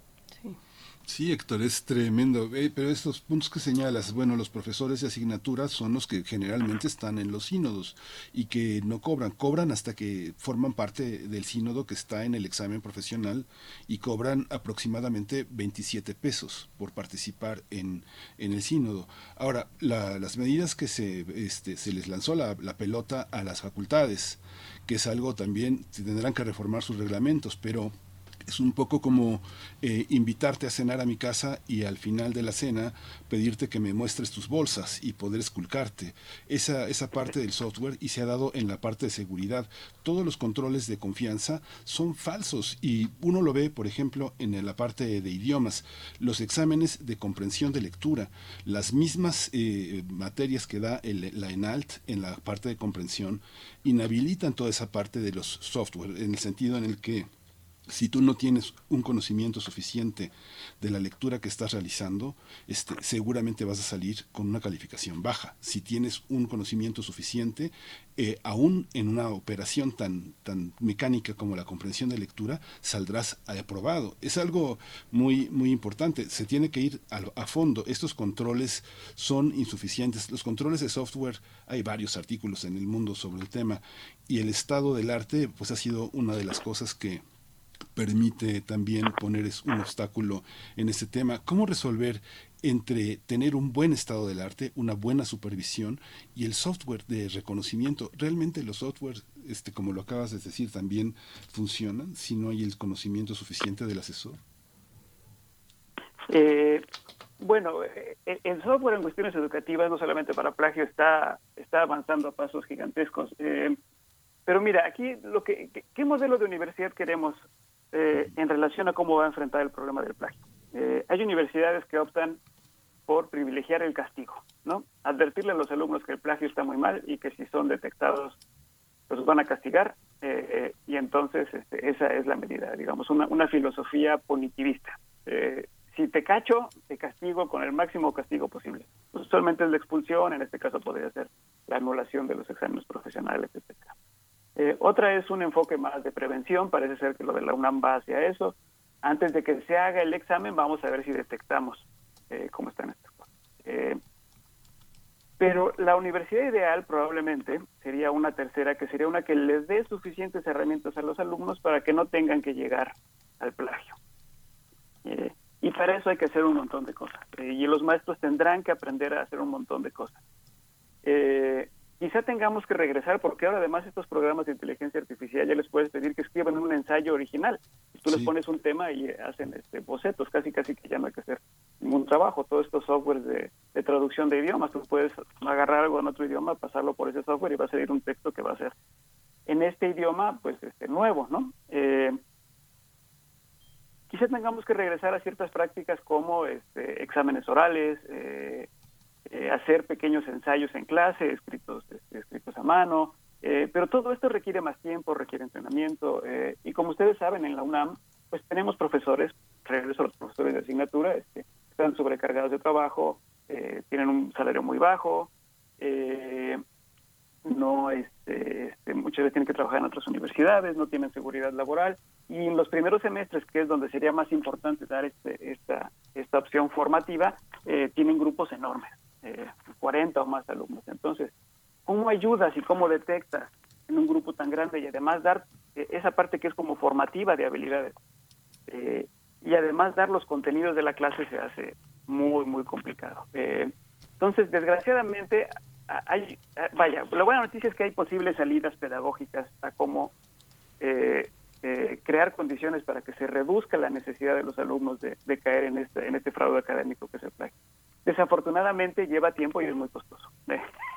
Entonces, este, ahí, eh, bueno, ahí este, la universidad, la CEP, todas estas instituciones tendrían que hacer algo. Este. Ahora, el ambiente es muy poco propicio. Eh, pensemos en muchas cosas. Eh, quizá el CONACIT sería una de las instituciones que debería estar este, pensando en cómo solucionar esto, pero el CONACIT ya se, ya se convirtió esencialmente en cómplice del plagio con todo lo que sucedió con el, este, con el doctor Alejandro Gertmanero, que fue ingresado al Sistema Nacional de Investigadores y a pesar de que se le descubrió un plagio en sus libros, libros que le sirvieron para tener esa distinción de investigador nacional, eh, el CONACYT decidió no aplicar ninguna sanción.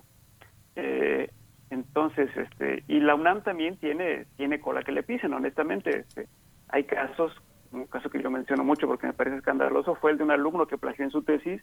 Esa tesis, cuando fue descubierta después, fue este, fue, digamos, rechazada, se le, se le exigió que escribiera una nueva tesis, se tituló, pero años después fue contratado como, como profesor de asignatura en la propia universidad por gente que había, por gente que tenía conocimiento específico de todo lo que había pasado. Eh, entonces, aquí tenemos un problema, esencialmente un problema de doble moral que sucede en muchas universidades y en muchas instancias también dentro de la UNAM. La UNAM, por supuesto, es una institución gigantesca, no la podemos juzgar solamente por una de sus instancias. Eh, pero sucede en algunas instancias de la UNAM este tipo, este tipo de cosas. Eh, entonces sí, sí, sí, hay muchas revisiones eh, eh, que hacer y también tenemos que ver qué tanto nos interesa esto honestamente, porque un poco se parece al viejo problema de, de la gente que, que maneja en estado de ebriedad. que cuando no se trata de nosotros decimos, oh, ¿cómo es posible? Ese borracho fue y chocó y mató a alguien, qué mal está, que lo metan a la cárcel. Pero todos sabemos que gente de nuestra familia, nuestros amigos y a veces nosotros mismos también conducimos después de habernos tomado un par de copas, sabiendo que no debía haberse hecho. Es decir, es algo que reprobamos en la, en la moral pública, pero que realizamos en nuestros actos privados. Eh, así es como están las universidades en este momento respecto, respecto al plagio. Eh, entonces ahí también tenemos que discutir eh, qué tanto nos importa que esto se mejore y qué tan grave nos parece el daño. Yo creo que sí es una cosa grave, yo creo que sí hay que tomárselo muy en serio. Eh, pero ahorita hasta el momento las acciones no se corresponden con lo que públicamente decimos que es. Únicamente hay acciones cuando salen casos a la luz pública y se arma un escándalo. Entonces, la tarea es más bien como intentar hacer algo para aplacar el escándalo, eh, no, no, no para tomar decisiones sistemáticas y razonadas para que eso deje de suceder. Eh, doctor Vera, bueno, pues ya por último, bueno, independientemente del desenlace de, este caso específico que toca tantas aristas, ¿y ¿cuáles son las rutas que, que, se prevén, las rutas para pues restituir, qué sería la integridad académica? Eh, ya lo ha dicho usted, es, son eh, acciones de corto y pero también de, de, mediano y largo plazo. La vía de la prevención, me interesa particularmente preguntarle cuáles son esos caminos que se abren para pues apuntalar hacia la prevención reforzar la integridad académica, eh, cuáles son las, las rutas, los ejemplos que nos puede compartir pues para, para caminar en ese, en ese sentido, doctor. Eh, bueno, se habla mucho, y esto es lo que, lo, que siempre se dice, y no está de más, pero no ha sido suficiente, o porque no se, o porque no se hace bien, o porque no es suficiente. Eh, que es esta cosa de vamos a enseñarle a los alumnos en qué consiste el plagio y cómo evitarlo. Eh, yo la verdad que salvo pasados alumnos de primero o segundo semestre, nunca me he encontrado con un alumno que no sepa qué es lo que está haciendo. Este, hay publicaciones al respecto. De hecho, desde bachillerato, los alumnos que hacen este famoso copiar y pegar, eh, saben que están haciendo algo mal. Y de hecho, van elaborando pequeñas triquiñuelas para no ser detectados. Se van haciendo, al mismo tiempo que los profesores se hacen más sofisticados para, para detectar estas pequeñas trampas, eh, de los alumnos, también los alumnos se van haciendo más sofisticados para no ser detectados, ¿no? Eh, una de las formas más burdas, este, digamos, era este, copiar y pegar desde Internet y donde quedaba todo con distintas tipografías y se veía ahí el color azul de las de las ligas a otras cosas. Vaya, era muy evidente que se había copiado de Internet. Los maestros cuando detectaron esto empezaron a, eh, pues, este, reprobar los trabajos de los, de los alumnos que hacían eso. Pero los alumnos aprendieron que entonces había que modificar la estética del texto para que se viera uniforme y se viera como cualquier trabajo. Y vaya, así como esta pequeña dinámica se dan, este, eh, se dan muchas. Entonces, creo que el problema principal no es que los alumnos no sepan. Eh, hay que continuar en el trabajo de decirles en qué consiste el plagio y cómo se puede evitar. Eh, pero hay que hay que hacer este hay que hacer más cosas. Quizá quizá todavía todavía nos quede trabajo en lo que respecta a las tesis en particular en entrenarlos mejor no para enseñarlos a citar o a parafrasear dando crédito etcétera etcétera todas esas técnicas de redacción que hacen que hacen falta para dar el crédito adecuado sino de cómo convertir esa tarea final que tiene la universidad para otorgar el título no se convierta eh, en una cosa que sea tan intimidante porque genera mucha genera mucha ansiedad y muchas veces tenemos alumnos que terminan todos sus créditos en ocho o nueve semestres eh, y que todavía no están listos para afrontar esa, eh, es, esa gran tarea eh, o esa tarea importante que es realizar una tesis de grado.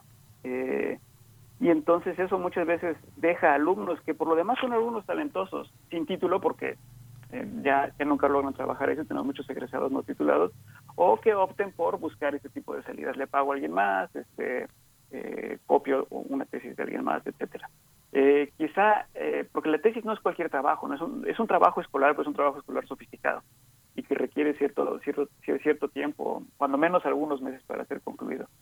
Eh, quizá el entrenamiento tendría que ir más hacia allá. Eh, yo no creo que haga falta demasiado más trabajo en decir, si no pones notas al pie, si no pones comillas, si no parafraseas, este, estás cometiendo plagio. Yo creo que eso casi todos los alumnos saben. Eh, pero sí hace falta hacer más sobre eso. Lo del software ayudará. Eh, yo lo que temo es que esto sea no solamente una cosa para que calmar las aguas, para que la institución quede para decir, miren, ya hicimos algo, eh, pero hay que hacer más cosas.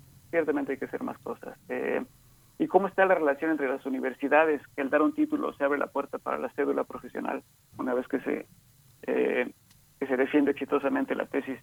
Y la Dirección General de Profesiones de la SEP, que es en última instancia quien otorga estas cédulas profesionales, eh, es algo que también tendremos que también tendremos que repensar. A la luz de que tenemos profesionistas con pruebas espurias que están llegando a los más altos niveles de trabajo profesional. Entonces eh, vaya esto, esto es un problema de muchos niveles y hay que irlo atacando a muchos niveles también pues muchísimas gracias, doctor Héctor Vera, investigador del Instituto de Investigaciones sobre la Universidad y la Educación de la UNAM. Muchas gracias, siempre es eh, muy aleccionador hablar, hablar contigo, estimado Héctor. Muchas gracias. Miguel Ángel Berenice, les agradezco mucho eh, la oportunidad y les deseo un feliz año. Igualmente, Héctor. Hasta pronto, gracias doctor. Igualmente, doctor Héctor Vera. Bueno, pues en la página de la Facultad de Derecho de la UNAM hay una guía rápida sobre plagio y derechos de autor, un documento que es un documento breve, está a cargo de la Coordinación de Transparencia y Rendición de Cuentas de la misma Facultad de Derecho y bueno, no está, no está de más darle en este momento, en estos tiempos, una revisada. Alumnos con el estudiantado, bueno, lo dejamos ahí en la referencia, se encuentra en la página mm, electrónica de la Facultad de, Derecho. Nosotros vamos a hacer una pausa. Miraduría de Bruno Bar nos propone de El Dragón Criollo esta canción que se titula Sentencia.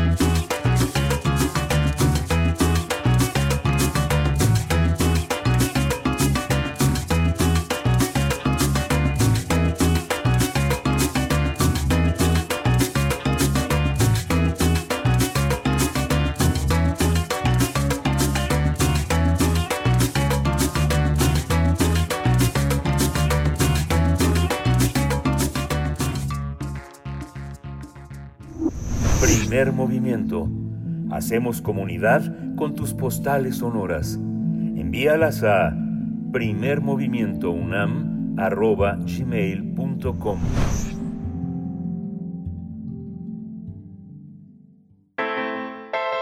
Nota Internacional Luis Ignacio Lula da Silva asumió el pasado primero de enero la presidencia de la República Federativa de Brasil, cargo que ostentará hasta 2027, luego de ganar las últimas elecciones presidenciales en medio de un clima polarizado en todo el ámbito social. Lula da Silva, quien fue presidente en el periodo de 2003 a 2010, tras ganar dos veces consecutivas la presidencia de su país, estará al frente de Brasil por tercera ocasión tras vencer en las elecciones del año pasado, 2022, al ultraderechista y ahora expresidente Jair Bolsonaro. Como parte de la tradición, Bolsonaro tenía que entregarle a Lula la banda presidencial. Sin embargo, el ultraderechista abandonó Brasil y viajó a Estados Unidos dos días antes de finalizar su periodo de gobierno. Lula en el poder tendrá que enfrentar varios retos, como la gran crisis económica en el Brasil, así como los altos niveles de inflación. Además, deberá implementar estrategias para solucionar problemas como el hambre y la falta de agua. Los especialistas señalan que deberá reactivar la economía sin extractivismo para proteger los recursos naturales y así revertir la actual explotación desmedida pues vamos a tener un análisis sobre la llegada por tercera vez al poder en Brasil de Luis Ignacio Lula da Silva. Este día nos acompaña la doctora Regina Crespo, doctora en Historia Social por la Universidad de Sao Paulo, es investigadora del CIALC de la UNAM, profesora y tutora en los posgrados de estudios latinoamericanos y letras de la UNAM, investiga las relaciones entre eh, intelectuales, cultura y política. En el CIALC desarrolla las actividades de Sembrar, el Seminario de Estudios Brasileños. Doctora Regina Crespo, Crespo, bienvenida esta mañana. Buenos días, feliz año para usted. Eh, gracias por estar aquí. Buenos días, Berenice. Buenos días, Miguel Ángel. Buenos días al auditorio. Un feliz 2023 a todos nosotros que sí lo merecemos. Muchas gracias, doctora Regina Crespo. Anoche Lula da Silva se despidió diciendo democracia siempre. Democracia siempre. ¿Qué significa asumir esta, esta semana la dirección del gobierno y enfrente de todos estos eh, datos tan alarmantes para, para muchos en Latinoamérica de esta oposición tan desmedida? Pues eh, tenemos una situación sui generis en Brasil, ¿no? Uh, el gobierno empezó de una manera apoteótica, a mi modo de ver, con una toma de posesión inédita en la cual eh, Lula recibió la faja presidencial, que es todo un rito en Brasil, no de las manos del saliente que decidió huir del país en una actitud pues, por, lo, por lo menos infantil, ¿no? No gané, estoy enojado, no paso la faja a mi contendiente y me voy y se fue a Orlando a hospedarse en un condominio cerca de Disneylandia, todo muy simbólico a mi modo de ver, ¿no? Pero no recibió la faja de este señor, sino de representantes de la sociedad civil brasileña en toda su diversidad, que caminaron de manos dadas con el presidente, subieron la rampa del Congreso y entonces le pasaron la faja que fue pasada por una pepenadora mujer y negra, simbolizando exactamente un cambio de ruta, ¿no? Este, de este gobierno en el sentido de recuperar todo lo que fue no las políticas de inclusión social que fueron llevadas a cabo en los 13, casi 14 años de los gobiernos del PP y que dejaron de existir en los dos años de Temer, ¿no? que fue uno de los articuladores del golpe este, a Dilma Rousseff y Bolsonaro en los últimos cuatro años. Bueno, todo eso me pareció apoteótico, maravilloso, ¿no? Se tenía por este, manifestaciones de los seguidores de Bolsonaro y no pasó nada, todo estuvo muy bien en términos de la ceremonia, en términos de ese paso, ¿no? De, de, lo viejo a lo nuevo. Dentro de lo que significa un gobierno que se va a topar con una oposición difícil, con un Congreso mayoritariamente conservador, con su majestad el mercado, ¿no? que no quiere ceder nada en beneficio de los más pobres y fuerzas que no están de acuerdo con una actitud y un proyecto de gobierno más nacionalista de parte de, de Lula. Bueno, seis días pasaron y la prensa, la prensa corporativa brasileña, empezó ya, uh, siguió el trabajo de cuestionar a un gobierno que antes ni siquiera había empezado y ahora tenía apenas algunos días, como si tuviera seis años, ¿no? Una posición cerrada, crítica con relación a todos los sectores del gobierno. Pero es de la democracia, digamos así, que la correlación de fuerzas sea difícil y que los agentes tengan que acoplarse y ver cómo lidiar con tantos problemas. Lo triste fue lo que pasó ayer. Ayer hubo un intento de golpe, un intento de desestabilización del país de parte de una masa, de una horda de bolsonaristas que atacaron de manera prácticamente simultánea a los tres poderes de la nación en sus respectivos palacios, también con una simbología impresionante, ¿no?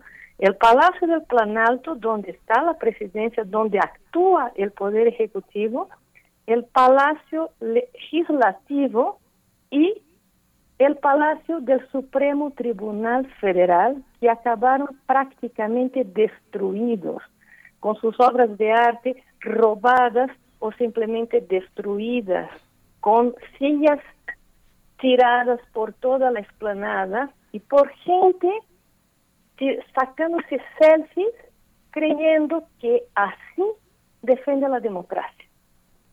Obviamente y afortunadamente hubo de parte de las autoridades una relativamente rápida actuación, y eso después lo puedo abundar mejor, y hoy tenemos a más de 1.200 personas arrestadas y que van a pasar por un proceso de este criminal porque porque lo, lo que hicieron fue un crimen en contra de la nación, en contra del patrimonio público y en contra de la estabilidad institucional. Doctora, pues sí, estas lamentables eh, imágenes que vimos que además nos traen reminiscencias o recuerdos de aquel asalto al Capitolio en enero del 2021, ya hace dos años en, en Washington. Eh, ¿Cuáles son las implicaciones que se levantan ante esto, que usted también lo describe así, un intento de golpe de Estado? ¿Qué implicaciones se levantan y qué reacciones internacionales destacar respecto a esto que vimos el fin de semana? Bueno, en primer lugar, eh, empezamos por, por el final, ¿no? Obviamente que el mundo se quedó, como se dice acá, con ojos cuadrados viendo este, el absurdo de la situación. Como gentes que dicen que este, están defendiendo este, la libertad, ¿no? Además de la familia, Dios y la patria, puede actuar de esta manera. Para eso hay algo que yo he enfatizado varias veces con mucha tristeza de mi parte, que es el carácter de la ignorancia raza que caracteriza a la sociedad brasileña, ¿no? En el sentido de que hay índices muy, muy bajos de educación, uh, hay índices muy bajos de, eh, de comprensión de la política como herramienta legítima de transformación social, hay demonización de las izquierdas, lo que ha venido siendo hecho de una manera muy eficiente de parte de las fuerzas de extrema derecha, no solamente brasileñas, no solamente nacionales, y eso sí crea un caldo de cultivo en que la gente se deja manipular, porque cree que está haciendo un bien, aunque el bien sea el mal, ¿no?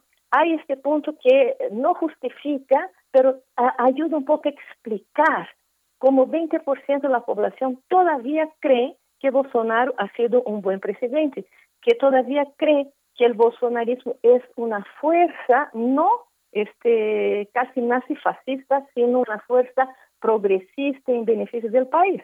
O sea, solo se explica así eh, en el sentido de una ignorancia que, que, que, alimenta la manipulación, ¿no? Y que es fortalecida por estas uh, estrategias que estamos viendo como uh, fijas y, y dinámicas a la vez de la política actual que se da a través de las redes sociales, de los aplicativos de celular, en que las fake news se vuelven la verdad, ¿no? Y son justamente el móvil para que la gente actúe de esa manera.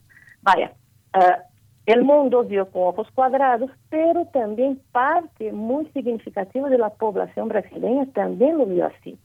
Nadie le gusta ver a su casa depredada. Y finalmente, los tres poderes en sus respectivos palacios son la casa simbólica de la política, de la representación nacional. Si uno ve su casa depredada, pues lo que siente es un, un horror, un odio, una tristeza absolutos. Y creo que eso a la larga va a funcionar como una especie de eh, fuerza desestabilizadora no de las instituciones, sino del propio bolsonarismo. Estoy optimista con relación a eso. Vamos a ver, ¿no? Ahora, en términos institucionales, ¿qué tenemos? Tenemos un gobierno que tiene seis días, ahora bien, tiene ocho días de funcionar y ha estado y ha, sido atacado de esta, uh, de esta forma, con esa magnitud, poniendo en tela de juicio incluso la misma seguridad de sus miembros. ¿no? Mucha gente teme por la vida de Lula, porque puede ser que haya entre estos bolsonaristas fanáticos algún kamikaze que decida este, atacar a Lula, matarlo y entrar, entre comillas, a la historia como el gran libertador del país. O sea, todo puede suceder, por una parte. Por otra parte, no se puede negar que las Fuerzas Armadas han sido, por decirlo menos, omisas. ¿sí? Los campamentos de fanáticos en frente a los, a los cuarteles generales del ejército, en particular en Brasilia, en São Paulo, en Río y Belo Horizonte, las principales capitales, ha seguido como si nada. ¿Por qué? Porque el ejército decía que no era su atribución desmovilizar a estos fanáticos. Bueno, es, es entonces actitud es misión de quién, ¿no? Están las policías militares, que son una entidad que fue creada, estimulada durante el gobierno militar, por cierto, en actividades de represión y que ahora pues tratan de ser más, entre comillas, humanas. Pero no podemos eh, eh, olvidar que Bolsonaro trató de movilizar estas fuerzas que son mandos bajos, mandos con, con muchos medios, a su beneficio y jalarlos para su lado. Entonces muchos policías militares son bolsonaristas también. Entonces, lo que vimos ayer fue las hordas llegando a, a, a, los ministerios, a la, a la, al ataque de las instituciones y policías militares sacándose selfies. O sea, hay connivencia de parte de esa policía, hay omisión, por decirlo menos, de las Fuerzas Armadas, hubo de parte del secretario de la Fuerza Pública del DF, que fue el ex ministro de Justicia de Bolsonaro, omisión y connivencia, las dos juntas, tanto es así que el gobernador del Distrito Federal, lo primero que hizo cuando vio que las cosas iban mal a su lado fue sacarlo de su puesto, ¿no? Mandar a la calle, pero ese ni siquiera estaba en Brasil. ¿A dónde creen que estaba? Estaba en Estados Unidos, específicamente en Orlando. Orlando, donde está ¿quién? Bolsonaro. Entonces, hay que lidiar con eso, hay que fortalecer de parte del poder civil, ¿no? de parte de Lula específicamente, el control de esas fuerzas que no pueden pensar que fungen como poder moderador, porque eso no existe en el país y tienen que regresar a donde tienen que estar, que es en los cuarteles, en obediencia al orden civil para mantener el orden del país. Entonces, eso es el gran problema de, que creo yo que se tiene que resolver en primera instancia, a partir del cual quizás las cosas se estabilicen un poco más. Sí, todo ese panorama que das es tremendo, porque por una parte eh, señalas la posibilidad de politización de una sociedad que ve depredada su casa, pero por otra un enorme nivel de, eh, de, falta de recursos educativos para entender el proceso de democracia, con ciudades prácticamente concentradas en la violencia, que son inaccesibles a la policía a lo largo de todo Brasil, que es un país enorme eh, y totalmente este, desconocido en muchos muchas maneras, porque hay muchas eh, regiones sumidas en una violencia y en un retraso enormes. Y por otra parte, el ejército. ¿Hay manera de recuperar al ejército, Regina? Mira, yo tengo este, la esperanza de que sí. Eh, no podemos eh, olvidar también que Bolsonaro es un trabajo muy, muy inteligente, ¿no? de cooptación. En primer lugar, como digo, uh, como acabo de decir, cooptó a las policías militares para su proyecto, ideológicamente más que económicamente, porque de hecho no mejoró mucho su, este, su, sus sueldos ni nada por el estilo, pero le dio una especie de este, identidad ¿no? Uh, conservadora muy, muy, muy, muy propia y muy oportuna para su propio proyecto de poder, por una parte. Y por otra parte, cooptó a los, los mandos medios y, altos a la misma máquina del Estado. Entonces tenemos a seis mil ¿no? este, militares ocupando espacio uh, en los ministerios, ¿no? en, en lugares y, y acciones que no corresponden ni siquiera a su formación profesional. En el Ministerio de la, de, de la Cultura no, porque la, lo primero que hizo Bolsonaro fue acabar con el Ministerio de la Cultura significativamente, pero en el Ministerio de la Salud, en el Ministerio de Educación, de Infraestructura, el mismo este, ministro de Infraestructura, que ahora es gobernador del Estado de São Paulo, fue un bolsonarista militar, este, de, de formación militar. Entonces, ¿Qué pasa con toda esa gente? Pues esta gente va a ser exonerada, va a volver a sus lugares de origen, va a perder el doble sueldo y eso por supuesto no les gusta, ¿no? Entonces sí, es un trabajo complejo. El ministro de Defensa ahorita es un civil Y es curioso que dentro del mismo gobierno hubo una especie de, de, de, problema, vamos a decirlo de, de esa manera, de concepción acerca de las manifestaciones bolsonaristas, ¿no? De parte de este ministro de la Defensa, que fue puesto ahí justamente por su eh, supuesta capacidad de diálogo con las fuerzas militares y que decía que estas manifestaciones eran legítimas, eran democráticas, que incluso tenía parientes ahí, por favor, ¿no? Y el ministro de Justicia, este eh, Flavio Dino, que decía que no, que había que desmovilizar toda esta, esta masa de, de movilizarlos porque eh, podríamos tener lo que finalmente vino a suceder, ¿no? La, la, la sucesión de estos acontecimientos lamentables, ¿no?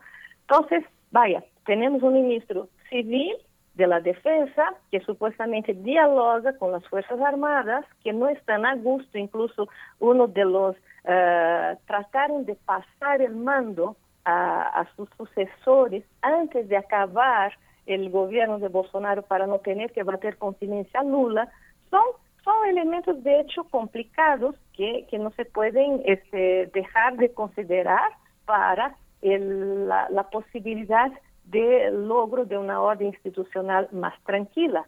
Pero va a ser una, una, una larga batalla que se va a dar en este frente y yo espero que Lula tenga la capacidad, creo que sí la tiene muy bien, para articular, ¿no? entre las fuerzas que lo apoyan para desmovilizar esta capacidad de descontento de las fuerzas este, armadas.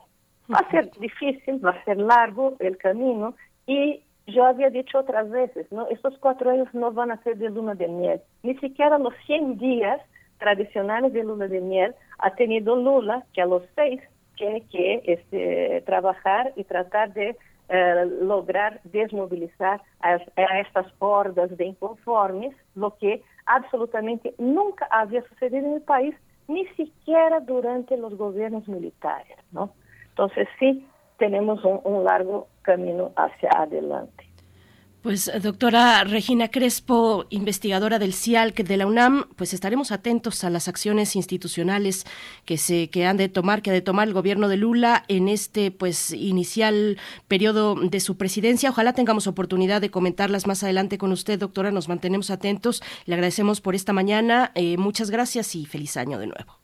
Muchas gracias a ustedes, estamos en contacto. Ojalá que con mejores noticias la próxima vez. Bueno, logramos que, que, no hubiera golpe, ¿no? Eso ya es mucho, es una maravilla. Las instituciones sí están funcionando, los políticos sí están aliados porque vieron que las cosas pueden este, estar peor si hay ese tipo de golpe y pierde, pierde el país, pierden ellos y pierde la democracia. Y eso está muy claro y sí se logró desmovilizar por ahora esos movimientos. Así es. Ojalá continúe bueno un panorama muy muy complejo en un país tan extenso, igualmente complejo como como es Brasil. Gracias, doctora Crespo. Hasta pronto. Gracias. Nos despedimos de Radio Nicolaita, 9 de la mañana. Vamos al corte y volvemos.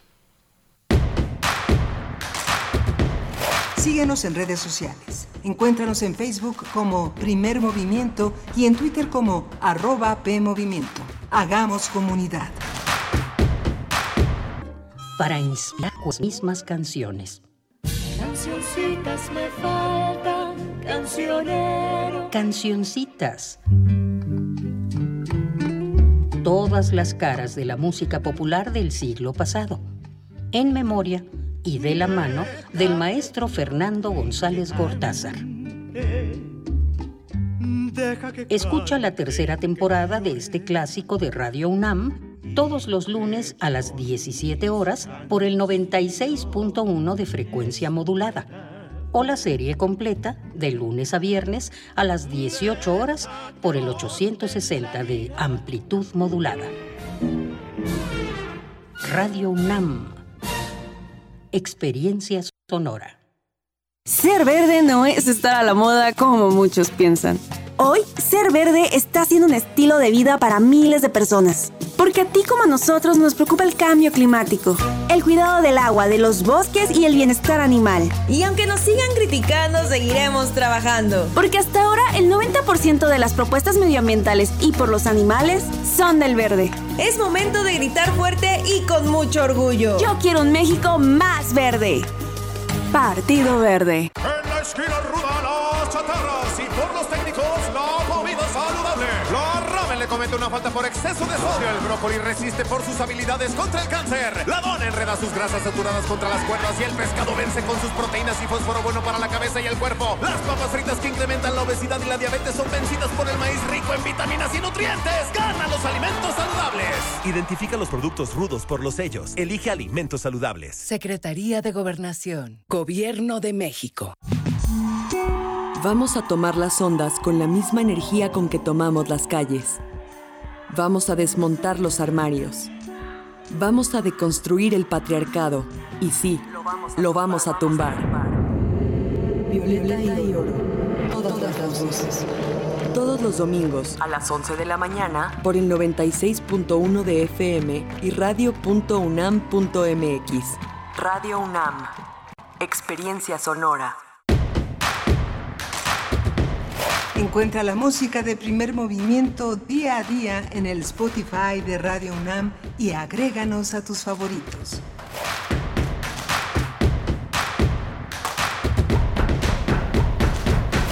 Estamos de vuelta, 9 de la mañana con 3 minutos en este lunes 9 de enero del 2023, iniciando año aquí en Primer Movimiento en Radio UNAM, nuestra primera emisión del año en vivo. Gracias por su escucha, por su permanencia en estas frecuencias universitarias, por su sintonía 96.1 en la FM, 860 de amplitud modulada y en www.radio.unam.mx. Un saludo a todo el equipo, Rodrigo Aguilar en la producción ejecutiva, Arturo González en la operación técnica de la consola, Violeta, Berber en la asistencia de producción y está Tamara Quirós en redes sociales con los comentarios que nos hacen llegar a ustedes a través de esos espacios sociodigitales. Miguel Ángel Quemán en la conducción. Miguel Ángel, buenos días. Hola Berenice, buenos días, buenos días a todos nuestros radioescuchas. Pues seguimos aquí adelante eh, después de una mañana muy interesante, Brasil y la UNAM frente al- a las políticas de plagio, de prevención de tesis apócrifas, de la honestidad del alumnado. Una, una, una hora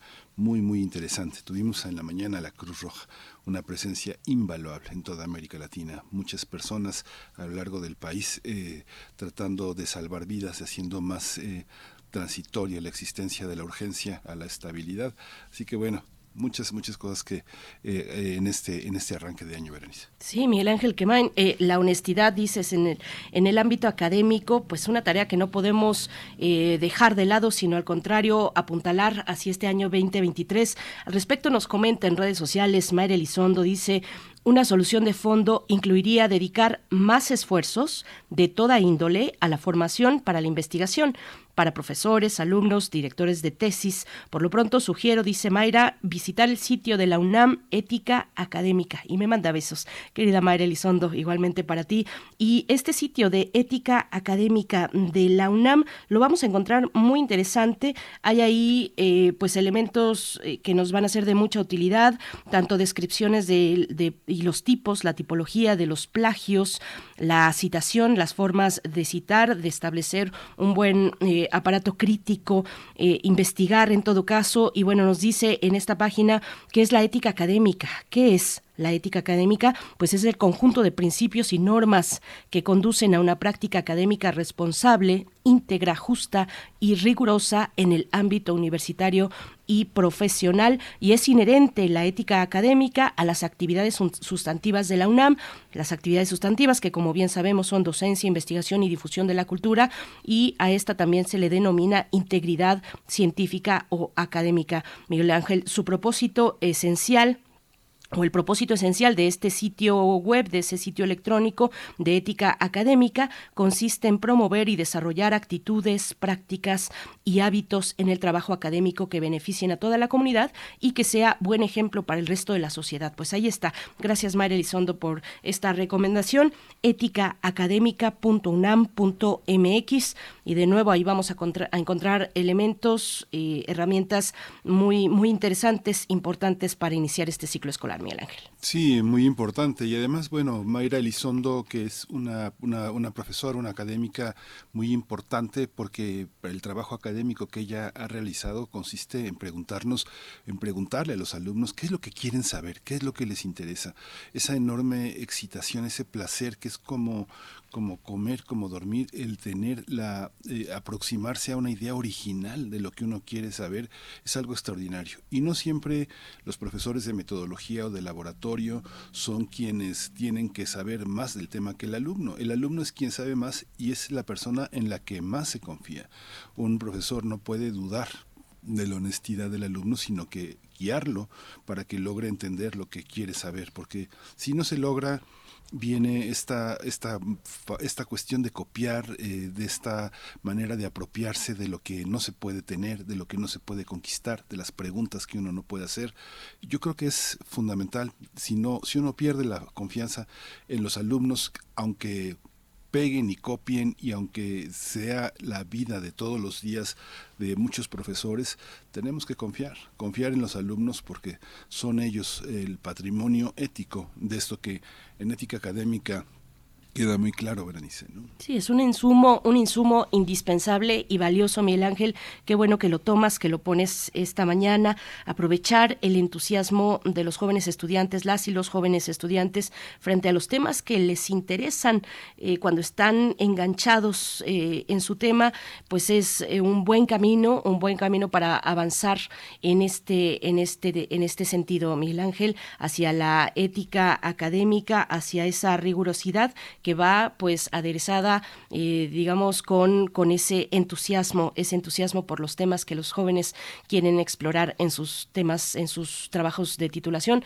Pues bueno, seguimos recibiendo sus comentarios en redes sociales, varias cuestiones respecto a el tema en Brasil, eh, este evento lamentable donde manifestantes bolsonaristas pues, eh, pues se hicieron, hicieron presentes en el Distrito Federal de Brasilia eh, esta, pues esta toma, en realidad, esta intentona de un golpe de Estado, tomando el Congreso, el Tribunal Supremo, el Palacio Presidencial, eh, que se encuentran, eh, pues eso, en la sede de los poderes políticos en el Distrito Federal de Brasilia, que afortunadamente, pues no llegó, no se logró, no llegó a ese objetivo de golpe de Estado, pero sí que fue un intento muy mm, complicado, muy riesgoso también para la democracia brasileña dice por acá, refrancito, gracias por poner en la mesa estos asuntos que lo que demuestran otra vez es que la oposición de derechas y conservadora no le interesa el diálogo, grita por la polarización y dice que defiende la democracia y la vida,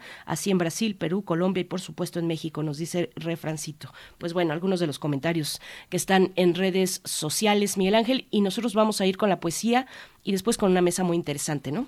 Sí, vamos a ir con una mesa dedicada a la visita del presidente Biden a México. Esta, esta visita que es tan, eh, que se da en un contexto fundamental para también para el avance de los dos países en materia de migración, de armas, de drogadicción. Así es, vamos a tener la participación del doctor José María Ramos en este encuentro trilateral que tendrá lugar, porque también va a llegar el primer ministro de Canadá, Justin Trudeau, a nuestro país, un encuentro trilateral que tendrá lugar en Palacio Nacional. Los detalles, la revisión, el análisis con el doctor José María Ramos, doctor en Ciencias Políticas y Sociología, profesor investigador del Departamento de Estudios de Administración Pública en el COLEF, en el Colegio de la Frontera Norte y miembro del colectivo CACEDE. Nos vamos con la poesía si estás listo, Miguel. Vamos. Es hora de poesía necesaria. Hoy la poesía necesaria está concentrada en dos aniversarios luctuosos. Uno es de José Gorostiza y el otro es de Karel Ancher. Es eh, el músico que acompaña la música. Ambos fallecieron en 1973, hace 50 años. Karel Ancher fue uno de los grandes, grandes músicos de Praga, uno de los, que, de los hombres que hizo posible la distribución en la Mittel Europa de la música de Stravinsky, de Schoenberg, de Bartok, de Prokofiev Él, eh, eh, después de estar en, en Teresien, en este campo de concentración, y también en Auschwitz, logró sobrevivir. Su familia, sus hijos perecieron eh, a manos de los nazis, pero él logró poner en el primer orden la Orquesta Sinfónica de la Radio de Praga, una orquesta importantísima. Cuando los rusos llegaron en 1968 a Praga, donde nació, nació en lo que era Bohemia todavía en esa en esa parte de la República de, Checoslovaquia, este se exilió, se exilió y dirigió la orquesta de, eh, de la orquesta de Canadá de ay, no recuerdo cómo se llama esta gran orquesta eh, en Toronto, la orquesta de Toronto, que fue muy importante. Y bueno, ahora también la presencia de José Gorostiza, 50 años sin José Gorostiza, vamos a escuchar de, en su propia voz Muerte sin fin. A lo largo de esta semana completaremos partes de este poema, así que vamos a escucharlo. Muerte sin fin, lleno de mí, sitiado en mi epidermis, por un Dios inacible que me ahoga, mentido acaso por su radiante atmósfera de luces que oculta mi conciencia derramada, mis alas rotas en esquirlas de aire, mi torpe andar a tientas por el lodo, lleno de mí, ahito, me descubro en la imagen atónita del agua, que tan solo es un tumbo inmarcesible, un desplome de ángeles caídos a la delicia intacta de su peso, que nada tiene sino la cara en blanco, hundida a medias ya como una risa agónica en las tenues holandas de la nube y en los funestos cánticos del mar, más resabio de sal o albor de cúmulo que sola prisa de acosada espuma. No obstante, oh paradoja, constreñida por el rigor del vaso que la aclara, el agua toma forma. En él se asienta, ahonda y edifica, cumple una edad amarga de silencios y un reposo gentil de muerte niña sonriente que desflora aún más allá de pájaros en desbandada.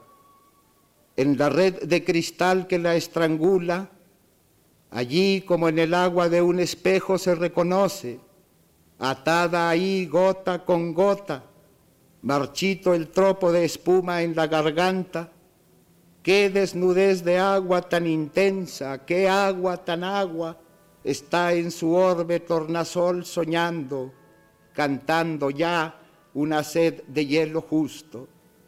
Mas qué vaso también más providente, este que así se hinche como una estrella en grano, que así en heroica promisión se enciende como un seno habitado por la dicha y rinde así puntual una rotunda flor de transparencia al agua, un ojo proyectil que cobra alturas y una ventana a gritos luminosos sobre esa libertad enardecida que se agobia de cándidas prisiones.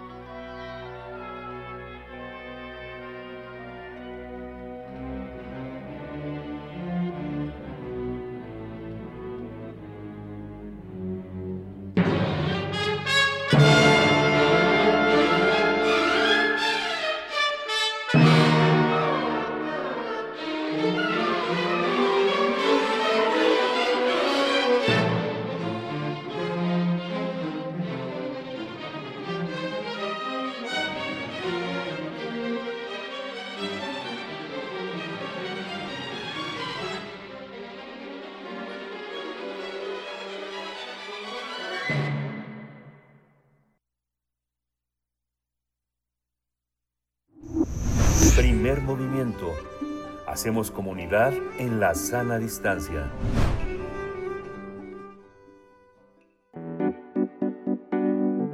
La mesa del día. El presidente Joe Biden realiza una visita oficial a nuestro país. El mandatario estadounidense arribó ayer al Paso, Texas, a pocos días de anunciar un programa de migración limitada a cuatro países, Cuba, Haití, Nicaragua y Venezuela.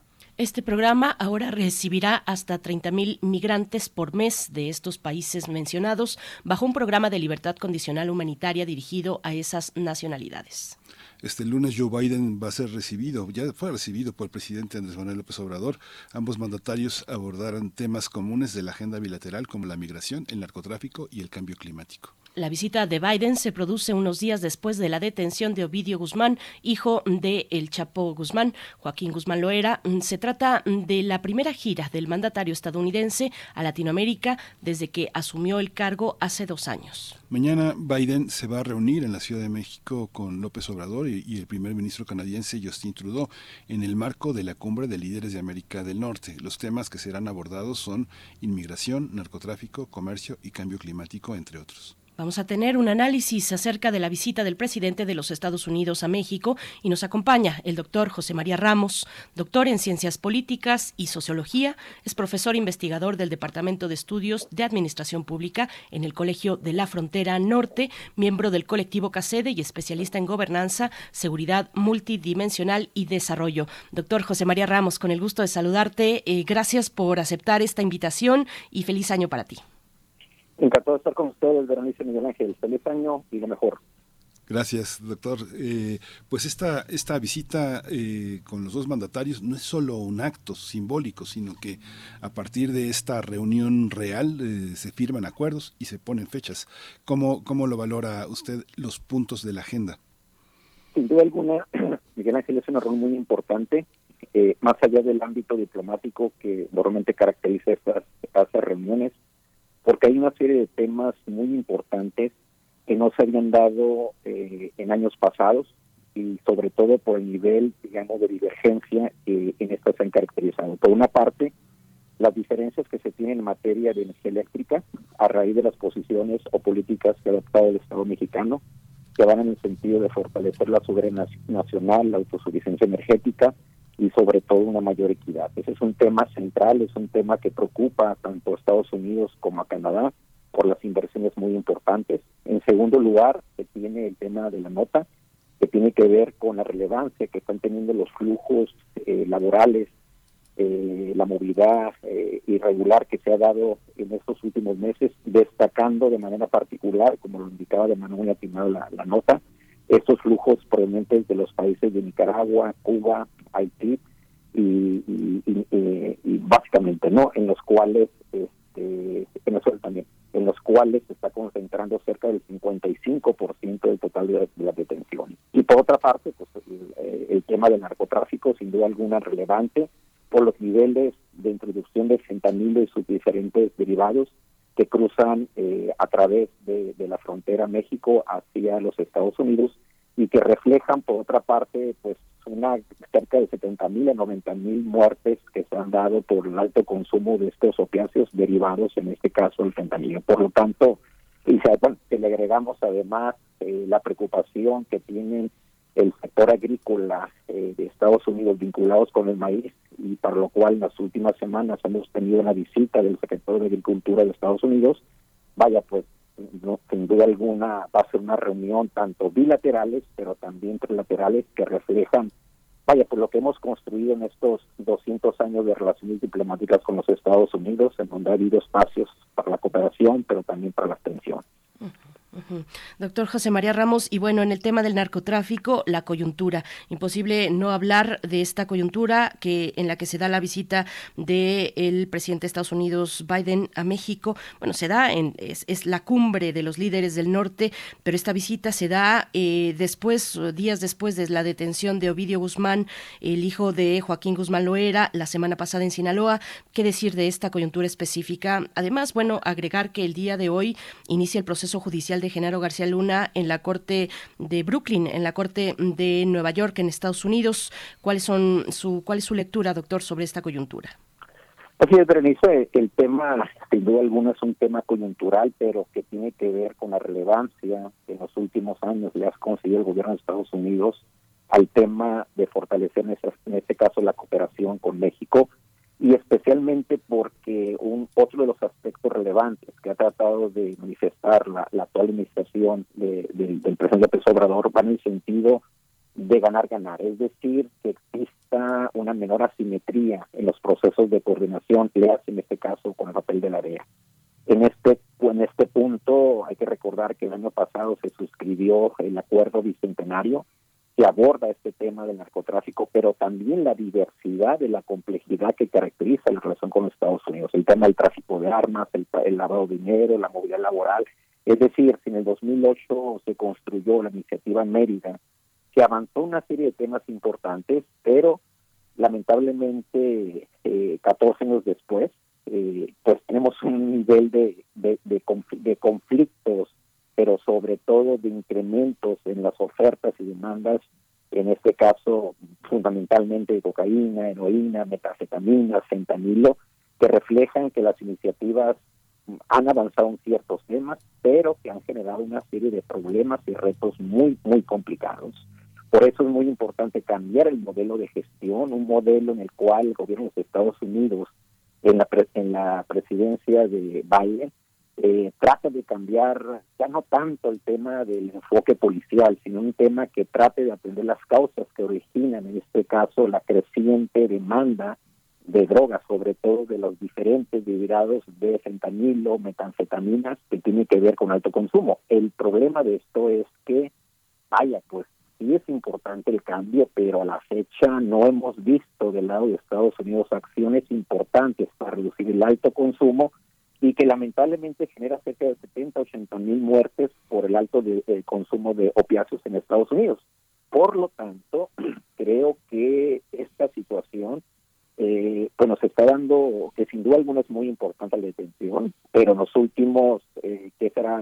desde 1985 se han, se han detenido a cerca de aproximadamente 150, 115 actores delictivos y sin embargo, vaya pues la, la, la complejidad del problema del tráfico de drogas hacia Estados Unidos se ha vuelto mucho más compleja porque sin duda alguna es un problema de oferta, pero también de la gran demanda que existe en Estados Unidos. Por lo tanto, considero que en este tema es importante dentro de la agenda política de Estados Unidos, pero yo consideraría que es secundario desde, la, desde el punto de vista de la relevancia interna, tanto político como electoral, que tiene del, el tema de la migración laboral y sobre todo, vaya, pues a raíz de las diferentes posiciones que ha adoptado el gobernador Greg Abbott con respecto al tema y que tengo entendido que en los próximos días quiere declarar que la frontera de Texas está en una situación de emergencia y no está siendo considerada por el gobierno federal de los Estados Unidos. En esa situación, la semana pasada, desde el equipo de comunicación de la Casa Blanca señalaron una cuestión que aludía a la protección de políticos en otros países a la circulación de fentanilo y que no lo iban a permitir. ¿Cómo no pueden permitir que los políticos locales actúen favoreciendo a los cárteles, si es que los cárteles existen, si es que no son organizaciones delictivas casi empresariales que permiten este tráfico, José María? Sí, es un tema, es un tema interesante, es un tema que tiene que ver eh, con la influencia que tienen eh, los diferentes eh, diferentes fases de la cadena delictiva vinculado con el tráfico, trasiego de drogas, que generan mecanismos, en este caso, pues de influencia, de corrupción, etcétera. El tema seguramente se va se va a abordar es un tema que en la historia de las relaciones diplomáticas entre México y Estados Unidos se manifiesta, pues vaya, desde, desde que tenemos los primeros antecedentes de, las actividades de narcotráfico en la frontera de El Paso, Ciudad Juárez. Estamos hablando básicamente a, a inicios de la, prácticamente de la revolución, en donde estas situaciones de influencia, de corrupción, han estado permeando diferentes periodos de la relación México-Estados Unidos.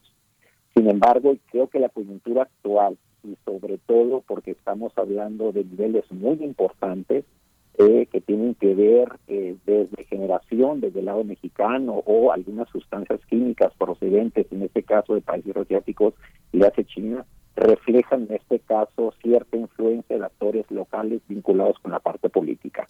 Y ese es un tema que seguramente se va a revisar. Prueba de ello es que entre los actores que acompañan al presidente Biden viene Jack Sullivan, que es su encargado de seguridad, también viene Alejandro Mallorca. Y bueno, pues eso refleja la prioridad política que se le está dando a estas reuniones, que son reuniones, digamos, eh, más allá de la parte diplomática, hay una serie de temas muy concretos que seguramente se van a dar a conocer en los próximos días y que reflejan la necesidad de avanzar en acuerdos concretos pero sobre todo revisar lo que no se ha hecho de la cooperación en materia antidrogas. Es un tema que le comentaba en ese momento a y yo creo que el reto es hacer una evaluación de lo que no se hizo con el sistema de medida y lo que se puede hacer con el acuerdo bicentenario, que sobre todo, vaya, por refleja una situación muy, muy compleja. Y ahí en el caso, yo creo que México va a insistir en la importancia del control del tráfico de armas como otro elemento central de la agenda en el cual, pues como sabemos, existe una serie de intereses políticos, burocráticos, que benefician tanto actores demócratas como republicanos. Doctor Ramos, eh, por la relevancia, pues naturalmente de las relaciones que tenemos con, Estados Unidos, no solemos considerar a Canadá en, las oportunidades que, ese país otorga en el caso de la migración, en personas que buscan migrar, pero bueno, hay varios programas e iniciativas en Canadá para recibir a personas trabajadoras.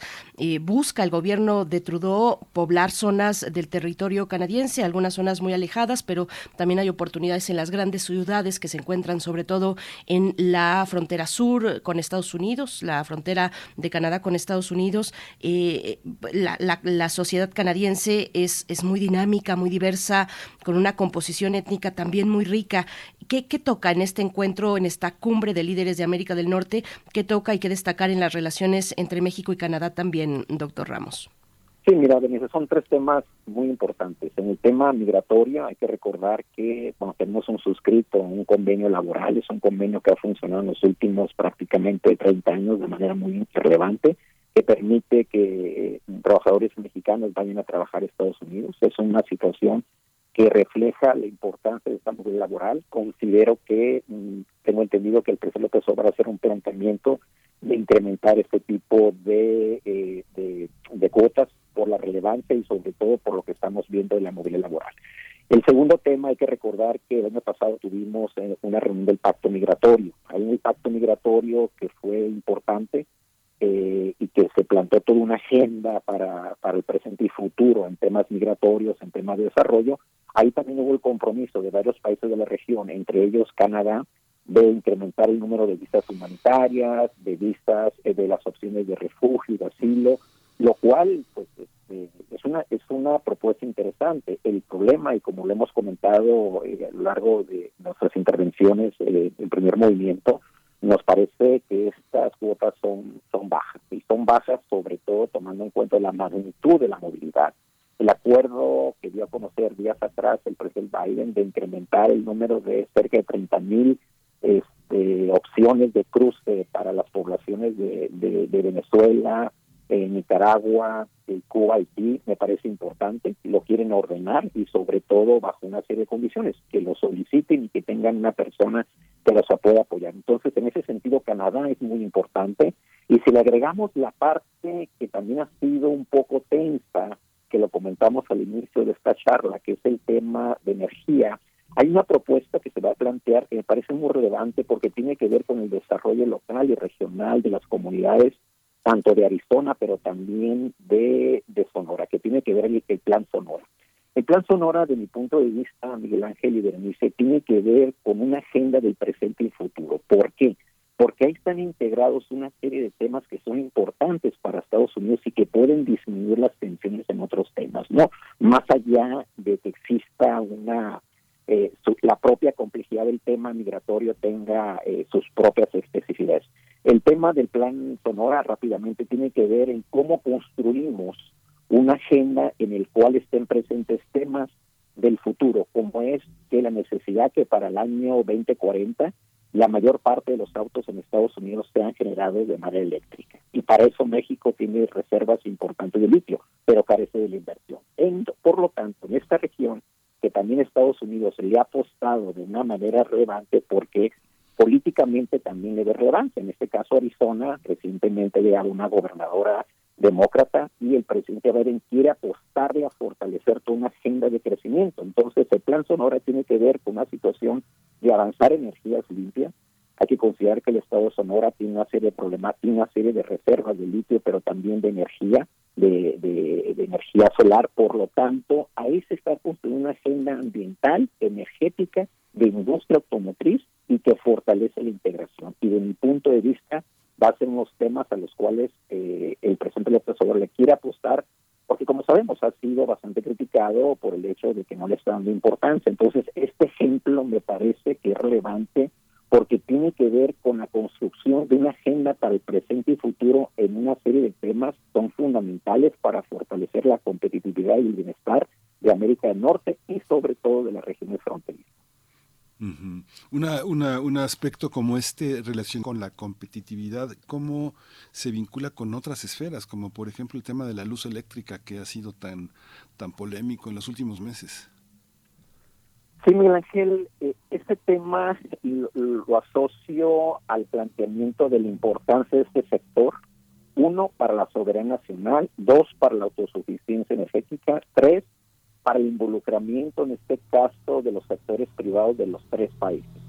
Prueba de ello es que lo que nunca se ha dado, eh, interpreto en la historia de las relaciones diplomáticas, haya sido que el presidente, que un presidente se reunido con cerca de que 35 eh, empresarios vinculados, sobre todo de Estados Unidos, vinculados con el sector energético, reuniones que estuvieron que ver en Ciudad de México, en Washington, D.C. Esta es la relevancia del tema, es el tema que tiene que ver con fortalecer la competitividad. Pero aquí es donde viene la parte interesante y que tengo entendido que es una de las propuestas que también se van a plantear. Eh, México quiere plantear la construcción de una de una agenda o una agenda, especie de plan Marshall para la región, no solamente para América del Norte, ahí viene lo interesante de la propuesta, una propuesta que tiene que ver en cómo construimos una región próspera, en la cual estén presentes estos temas de competitividad, pero también de bienestar. Hay que recordar que, eh, de mi punto de vista, cuando suscribimos el, Tratado de Libre Comercio, se dejó de lado una, una oportunidad que sí se aplicó en el caso de, de, Europa. El planteamiento que en su momento se hizo por la instancia presidencial fue que no requeríamos ayuda, que solamente el comercio por sí mismo iba a generar una mayor prosperidad para el país. Sin embargo, no se ha sido un indicador pues es contundente. Si en 1994 eh, generábamos una balanza en términos de crecimiento de las exportaciones del orden de 81 mil millones de dólares, a la fecha, el año pasado, tuvimos una, una balanza comercial en beneficio de cerca de 660 mil millones de dólares. Esa es la magnitud de los procesos de integración. Pero ¿cuál es el problema, Miguel Ángel y Berenice? Que lamentablemente en nuestro país eh, existe y que es el país de menor desarrollo, existen, vaya, pues desigualdades sociales muy importantes, no obstante estos procesos de integración comercial. Por lo tanto, vaya, y que esa fue la experiencia europea que plantearon en su momento Portugal, este, Grecia y España. Es decir, que si queremos construir una región próspera, competitiva, pues el país o los países más desarrollados deben de generar una serie de beneficios, una serie de políticas o, ingresos que beneficien, en este caso, a los países en menor desarrollo. Entonces, eh, quizás sea un, un, poco tarde esta, esta propuesta de fortalecer esa región de la prosperidad, sobre todo con la canalización de mejores recursos y mayores inversiones para los países en desarrollo. Pero bueno, pues yo creo que es parte de, del planteamiento y yo creo que si se articula con todo lo que se ha construido y sobre todo lo que se ha logrado, pero también lo que no se ha logrado en estos 200 años de relaciones diplomáticas, creo que se pueden obtener ciertos beneficios, en este caso, sobre todo de, de Estados Unidos y también de Canadá. Sí, doctor José María Ramos, en otra cuestión también, y bueno, al igual que México, Estados Unidos tendrá el próximo año sus elecciones presidenciales. Ya Trump en noviembre pasado anunció su candidatura por parte del Partido Republicano.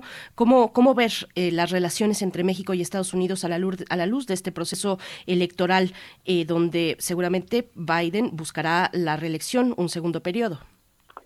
Pues esa es una pregunta muy importante y lo vinculo a lo que estamos comenzando y sobre todo a una serie de temas eh, centrales para el futuro, para el presente y futuro inmediato.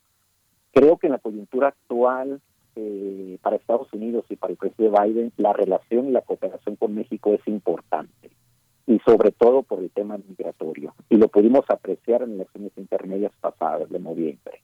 El tema migratorio fue fundamental en algunas comunidades, Arizona y Texas. Incluso, pues algo muy contradictorio, pero vaya, pues refleja pues la, yo diría la idiosincrasia de la sociedad tejana que tuvo una matanza muy lamentable de menores en una escuela y sin embargo pues no plantearon restricciones al uso del arma y prueba de ello es que legitimaron por un segundo periodo al, al gobernador de Abbott.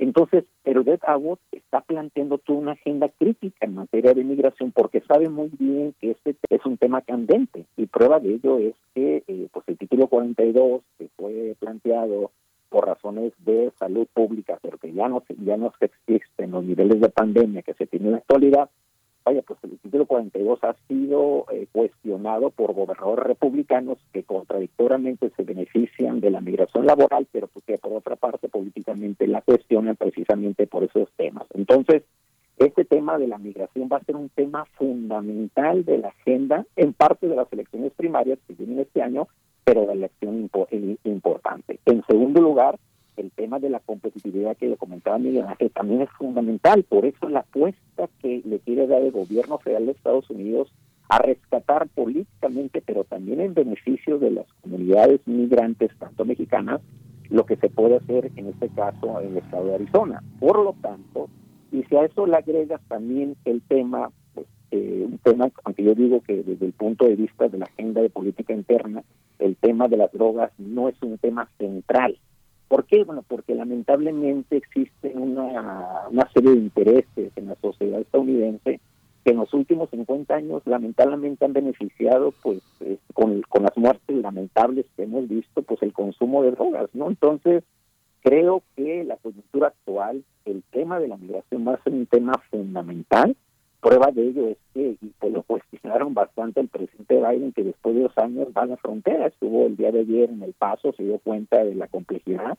Simplemente por el estado de Texas, en estos eh, tres últimos meses se está cruzando cerca del casi el 25% del total de los migrantes detenidos por las autoridades de Estados Unidos, lo cual nos refleja la importancia que tiene el Estado en donde se han detenido cerca o se detienen, por lo menos en los últimos tres años, a cerca de un 70% del total de los migrantes que van a Estados Unidos. Por lo tanto, de mi punto de vista, para presidente Biden es fundamental lograr un acuerdo más o menos integral en donde México eh, fortalezca de alguna manera sus políticas de control y regulación migratoria y que esto vaya pues no genere o genere un proceso mucho más ordenado de los flujos migratorios hacia, hacia México y posteriormente hacia Estados Unidos esta parte también de, volviendo un poco a la, parte de la migración, ¿qué va a significar para México aceptar la, eh, el, flujo de inmigrantes que, rechaza Estados Unidos?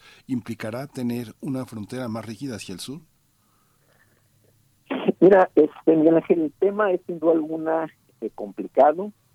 Eh, sin embargo, si uno revista los, los efectos o impactos de una serie de políticas que ha implementado, eh, sobre todo esta administración del presidente Biden, en los cuales lo vimos en los últimos años de, de contener, pues ahí están los datos. El dato contundente es que el año pasado eh, se detuvieron cerca de 2.300.000 personas eh, por parte de las autoridades, de los cuales, como lo hemos comentado, cerca del 70% fueron detenidos, en este caso en la frontera de Texas. Pero ¿qué sucede si, rápidamente hacemos una, evaluación de estos flujos? Bueno, pues tenemos que es una población de cerca del 20-25% que reincide en su interés de reingresar a Estados Unidos. ¿Y por qué tratan de reincidir ese intento? Porque los incentivos, Miguel Ángel y Berenice, de, de que nuestros migrantes vayan a Estados Unidos son muy altos. Es decir, Lamentablemente la situación de, de varios los países de la región es una situación muy crítica a raíz del contexto de la pospandemia. Por lo tanto, los incentivos para migrar son altos. De esa perspectiva, que quiero mencionar es que puede pensar que los efectos en el corto plazo puedan ser eh, críticos para las ciudades fronterizas, pero las ciudades fronterizas, y lo estamos viendo en el caso de, del Paso, perdón, de Ciudad Juárez, en los cuales a raíz de este éxodo de los migrantes venezolanos, pues se tuvieron eh, una población de aparentemente entre 2.000, 5.000 migrantes laborales, pero que se ha dado hasta cierto punto un modelo de gestión de gobernanza humanitaria en donde a raíz del papel muy exitoso que tienen las, los albergues, incluso algunos albergues eh, gestionados por organismos de la sociedad civil, otros promovidos por el gobierno, se ha tratado de alguna manera de gestionar de mejor manera estos flujos que vienen por parte de los Estados Unidos. Lo que sucede es que en la práctica eh, se pensaría que la mayor parte de nuestros migrantes que son deportados reinciden en el interés de regresar hacia los Estados Unidos. Entonces, lo que nos falta investigar es que de ese total, de esos 2.300.000 migrantes detenidos por las autoridades de Estados Unidos, ¿cuántos migrantes finalmente lograron eh, reingresar a Estados Unidos? Mi estimación sería de que sería aproximadamente entre un 40-45% de esos migrantes que van a que se van a, que reingresan y están en Estados Unidos el resto se regresan a sus países de origen y que una minoría se queda en las fronteras de manera temporal. ¿Por qué? Porque su prioridad y su incentivo es irse a los Estados Unidos. Por lo tanto, aquí el, desafío, como en su momento lo planteó el gobierno mexicano a raíz cuando recordarán que se suspendió el programa de permanecer en México, era que se fortaleciera en este caso las gestiones, este, los procesos de solicitudes de asilo y refugio fueron mucho más eficaces, mucho más estrictas por parte de las autoridades de Estados Unidos y que se les informara. Entonces, yo creo que seguramente México va a plantear algunas exigencias para que, y sobre todo recursos, porque pues eh, lamentablemente en la mayor parte de los casos quienes atienden las necesidades de nuestras comunidades inmigrantes son los organismos de la sociedad civil que no tienen los recursos eh, para atender este tipo de necesidades. Claro, doctor, perdón, tenía abajo el, micrófono, doctor José María Ramos. En el fondo, digamos, o en lo simbólico, más que en el fondo, en lo, simbólico de esta cuestión que está usted compartiendo, está el pensar a México como puente, como enlace entre América del Norte con América, con América Latina. Hemos tenido momentos interesantes eh, del, en el papel del gobierno mexicano como enlace, como mediador entre Estados Unidos y América Latina, el papel que México puede tener eh, como puente migratorio o para coadyuvar, eh, por ejemplo, ejemplo, en, el levantamiento del bloqueo a Cuba o a Venezuela? ¿Cómo se ve México en esa articulación entre regiones del continente? esa es una pregunta muy, muy interesante que formula. ¿En qué sentido? El presidente eh, lo ha planteado, quiere plantear una, una agenda o una, una agenda para la prosperidad no solamente de América del Norte, sino para todo el continente. Sin duda alguna es muy importante, sobre todo en la coyuntura actual y que representa la coyuntura actual, que tenemos que varios de los principales países de la región están siendo gobernados por, por gobiernos de izquierda. Entonces, esta situación, primer punto, es muy importante. Segundo punto, otra situación que se va a abordar y que lo ha y que han planteado las iniciativas es precisamente que la mayor parte de los flujos migratorios en estos últimos que será cinco meses provienen de gobiernos de tendencia de izquierda. Estamos hablando de Cuba, Nicaragua y Venezuela. Entonces, ahí también hay una situación a considerar, es decir, si se está planteando una iniciativa de fortalecer la prosperidad de la región a través de mayores recursos, aquí tendría que haber un gran compromiso por parte, en este caso, de las instancias gubernamentales de los países de la región, que los pocos o muchos recursos que lleguen a, a, los, a nuestros países, vaya, pues puedan ser puedan ser gestionados con mayor transparencia y sobre todo que generen beneficios para la población. Yo considero que ese es uno de los grandes retos de los gobiernos de izquierda. En el caso, por ejemplo, de Lula, Lula se ha caracterizado por una serie de políticas públicas muy transversales que han reducido los niveles de marginalidad en sus en sus comunidades. Eh, simplemente un indicador, Brasil, con una población de cerca de 220 millones de habitantes, tiene cerca de 33 a 35 millones de personas en situación precaria.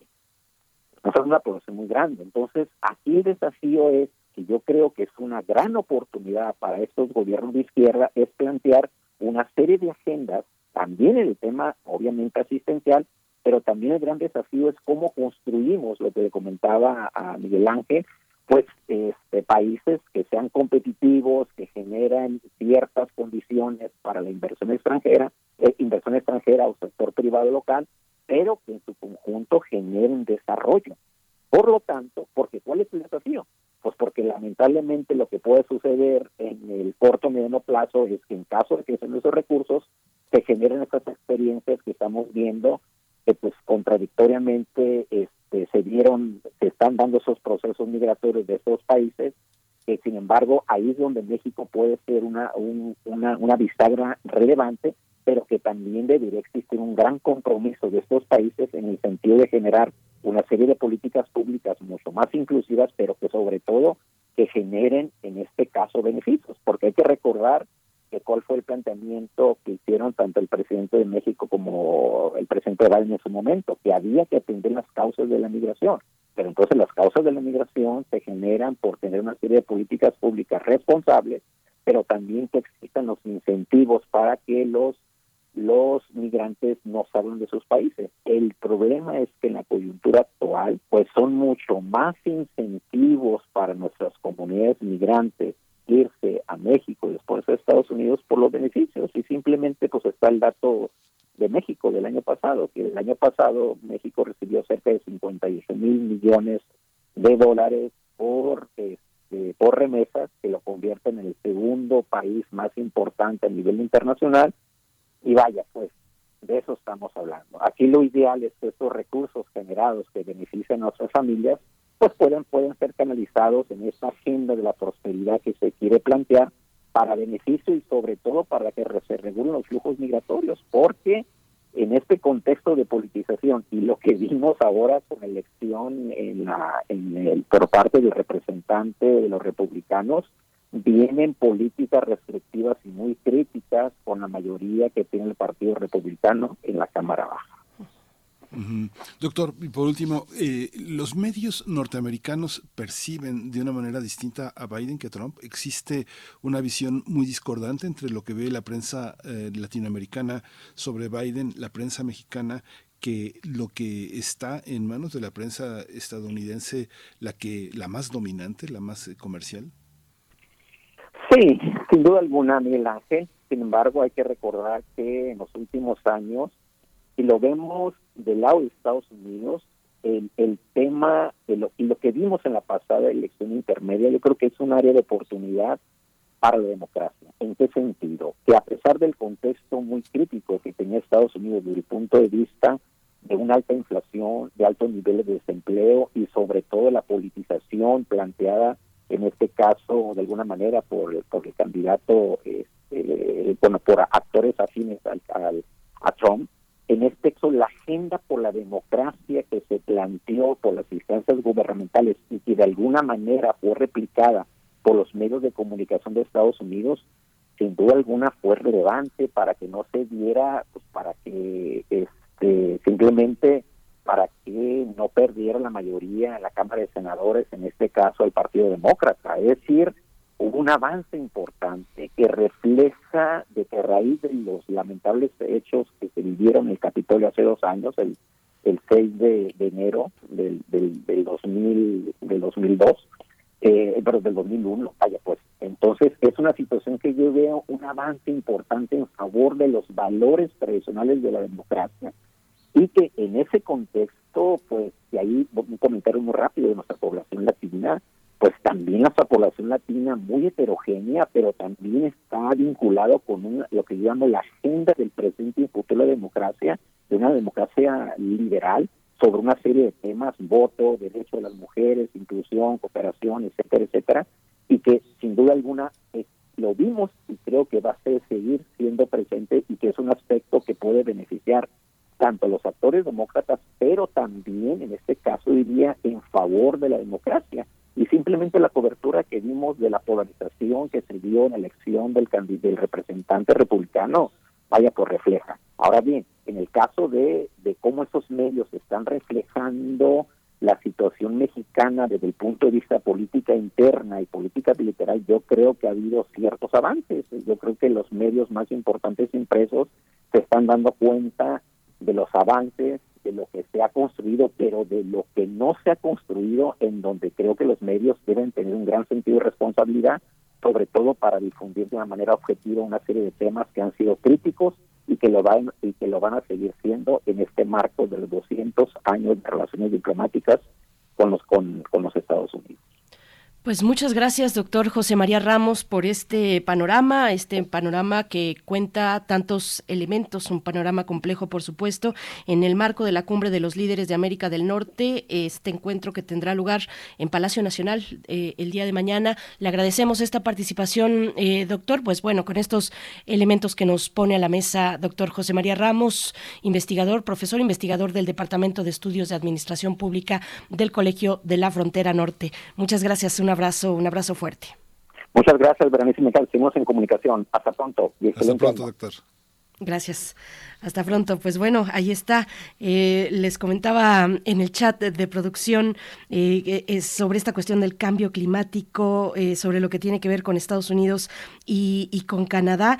ahora con lo que se prevé en el deshielo del Ártico, países incluidos Estados Unidos, Canadá, pero también Rusia y China, por ejemplo, que van, que quieren ganar pues influencia en esa región, están viendo pues los dividendos del deshielo, las oportunidades comerciales, turísticas incluso de crear nuevas rutas de transporte, por ejemplo, o de explotación de riqueza natural de recursos minerales, pues ahí está la riqueza en el, en el Ártico y lo pongo en temas migratorios, en temas de programas, en el caso de Canadá, que ha impulsado o que está impulsando o planeando para poblar esas zonas y, eh, bueno, con, con esa expectativa y en ese contexto del cambio climático, Miguel Ángel. Pues bueno, eh, un, un, contexto, un, un ambiente complejo que se da en esta cumbre de líderes de América del Norte. Nosotros vamos a ir con música.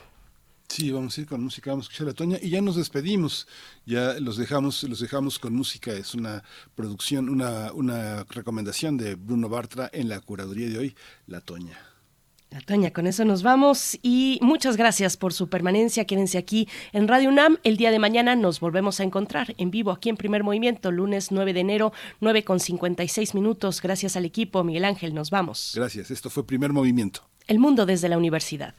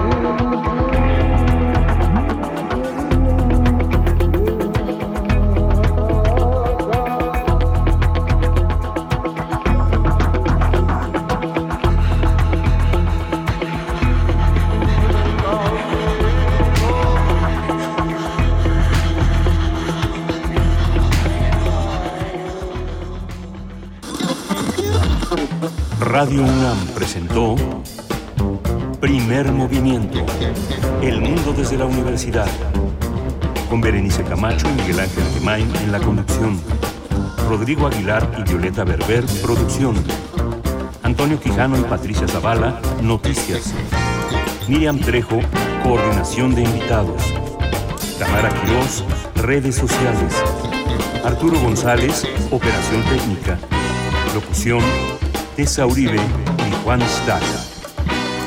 Quédate en sintonía con Radio UNAM, Express.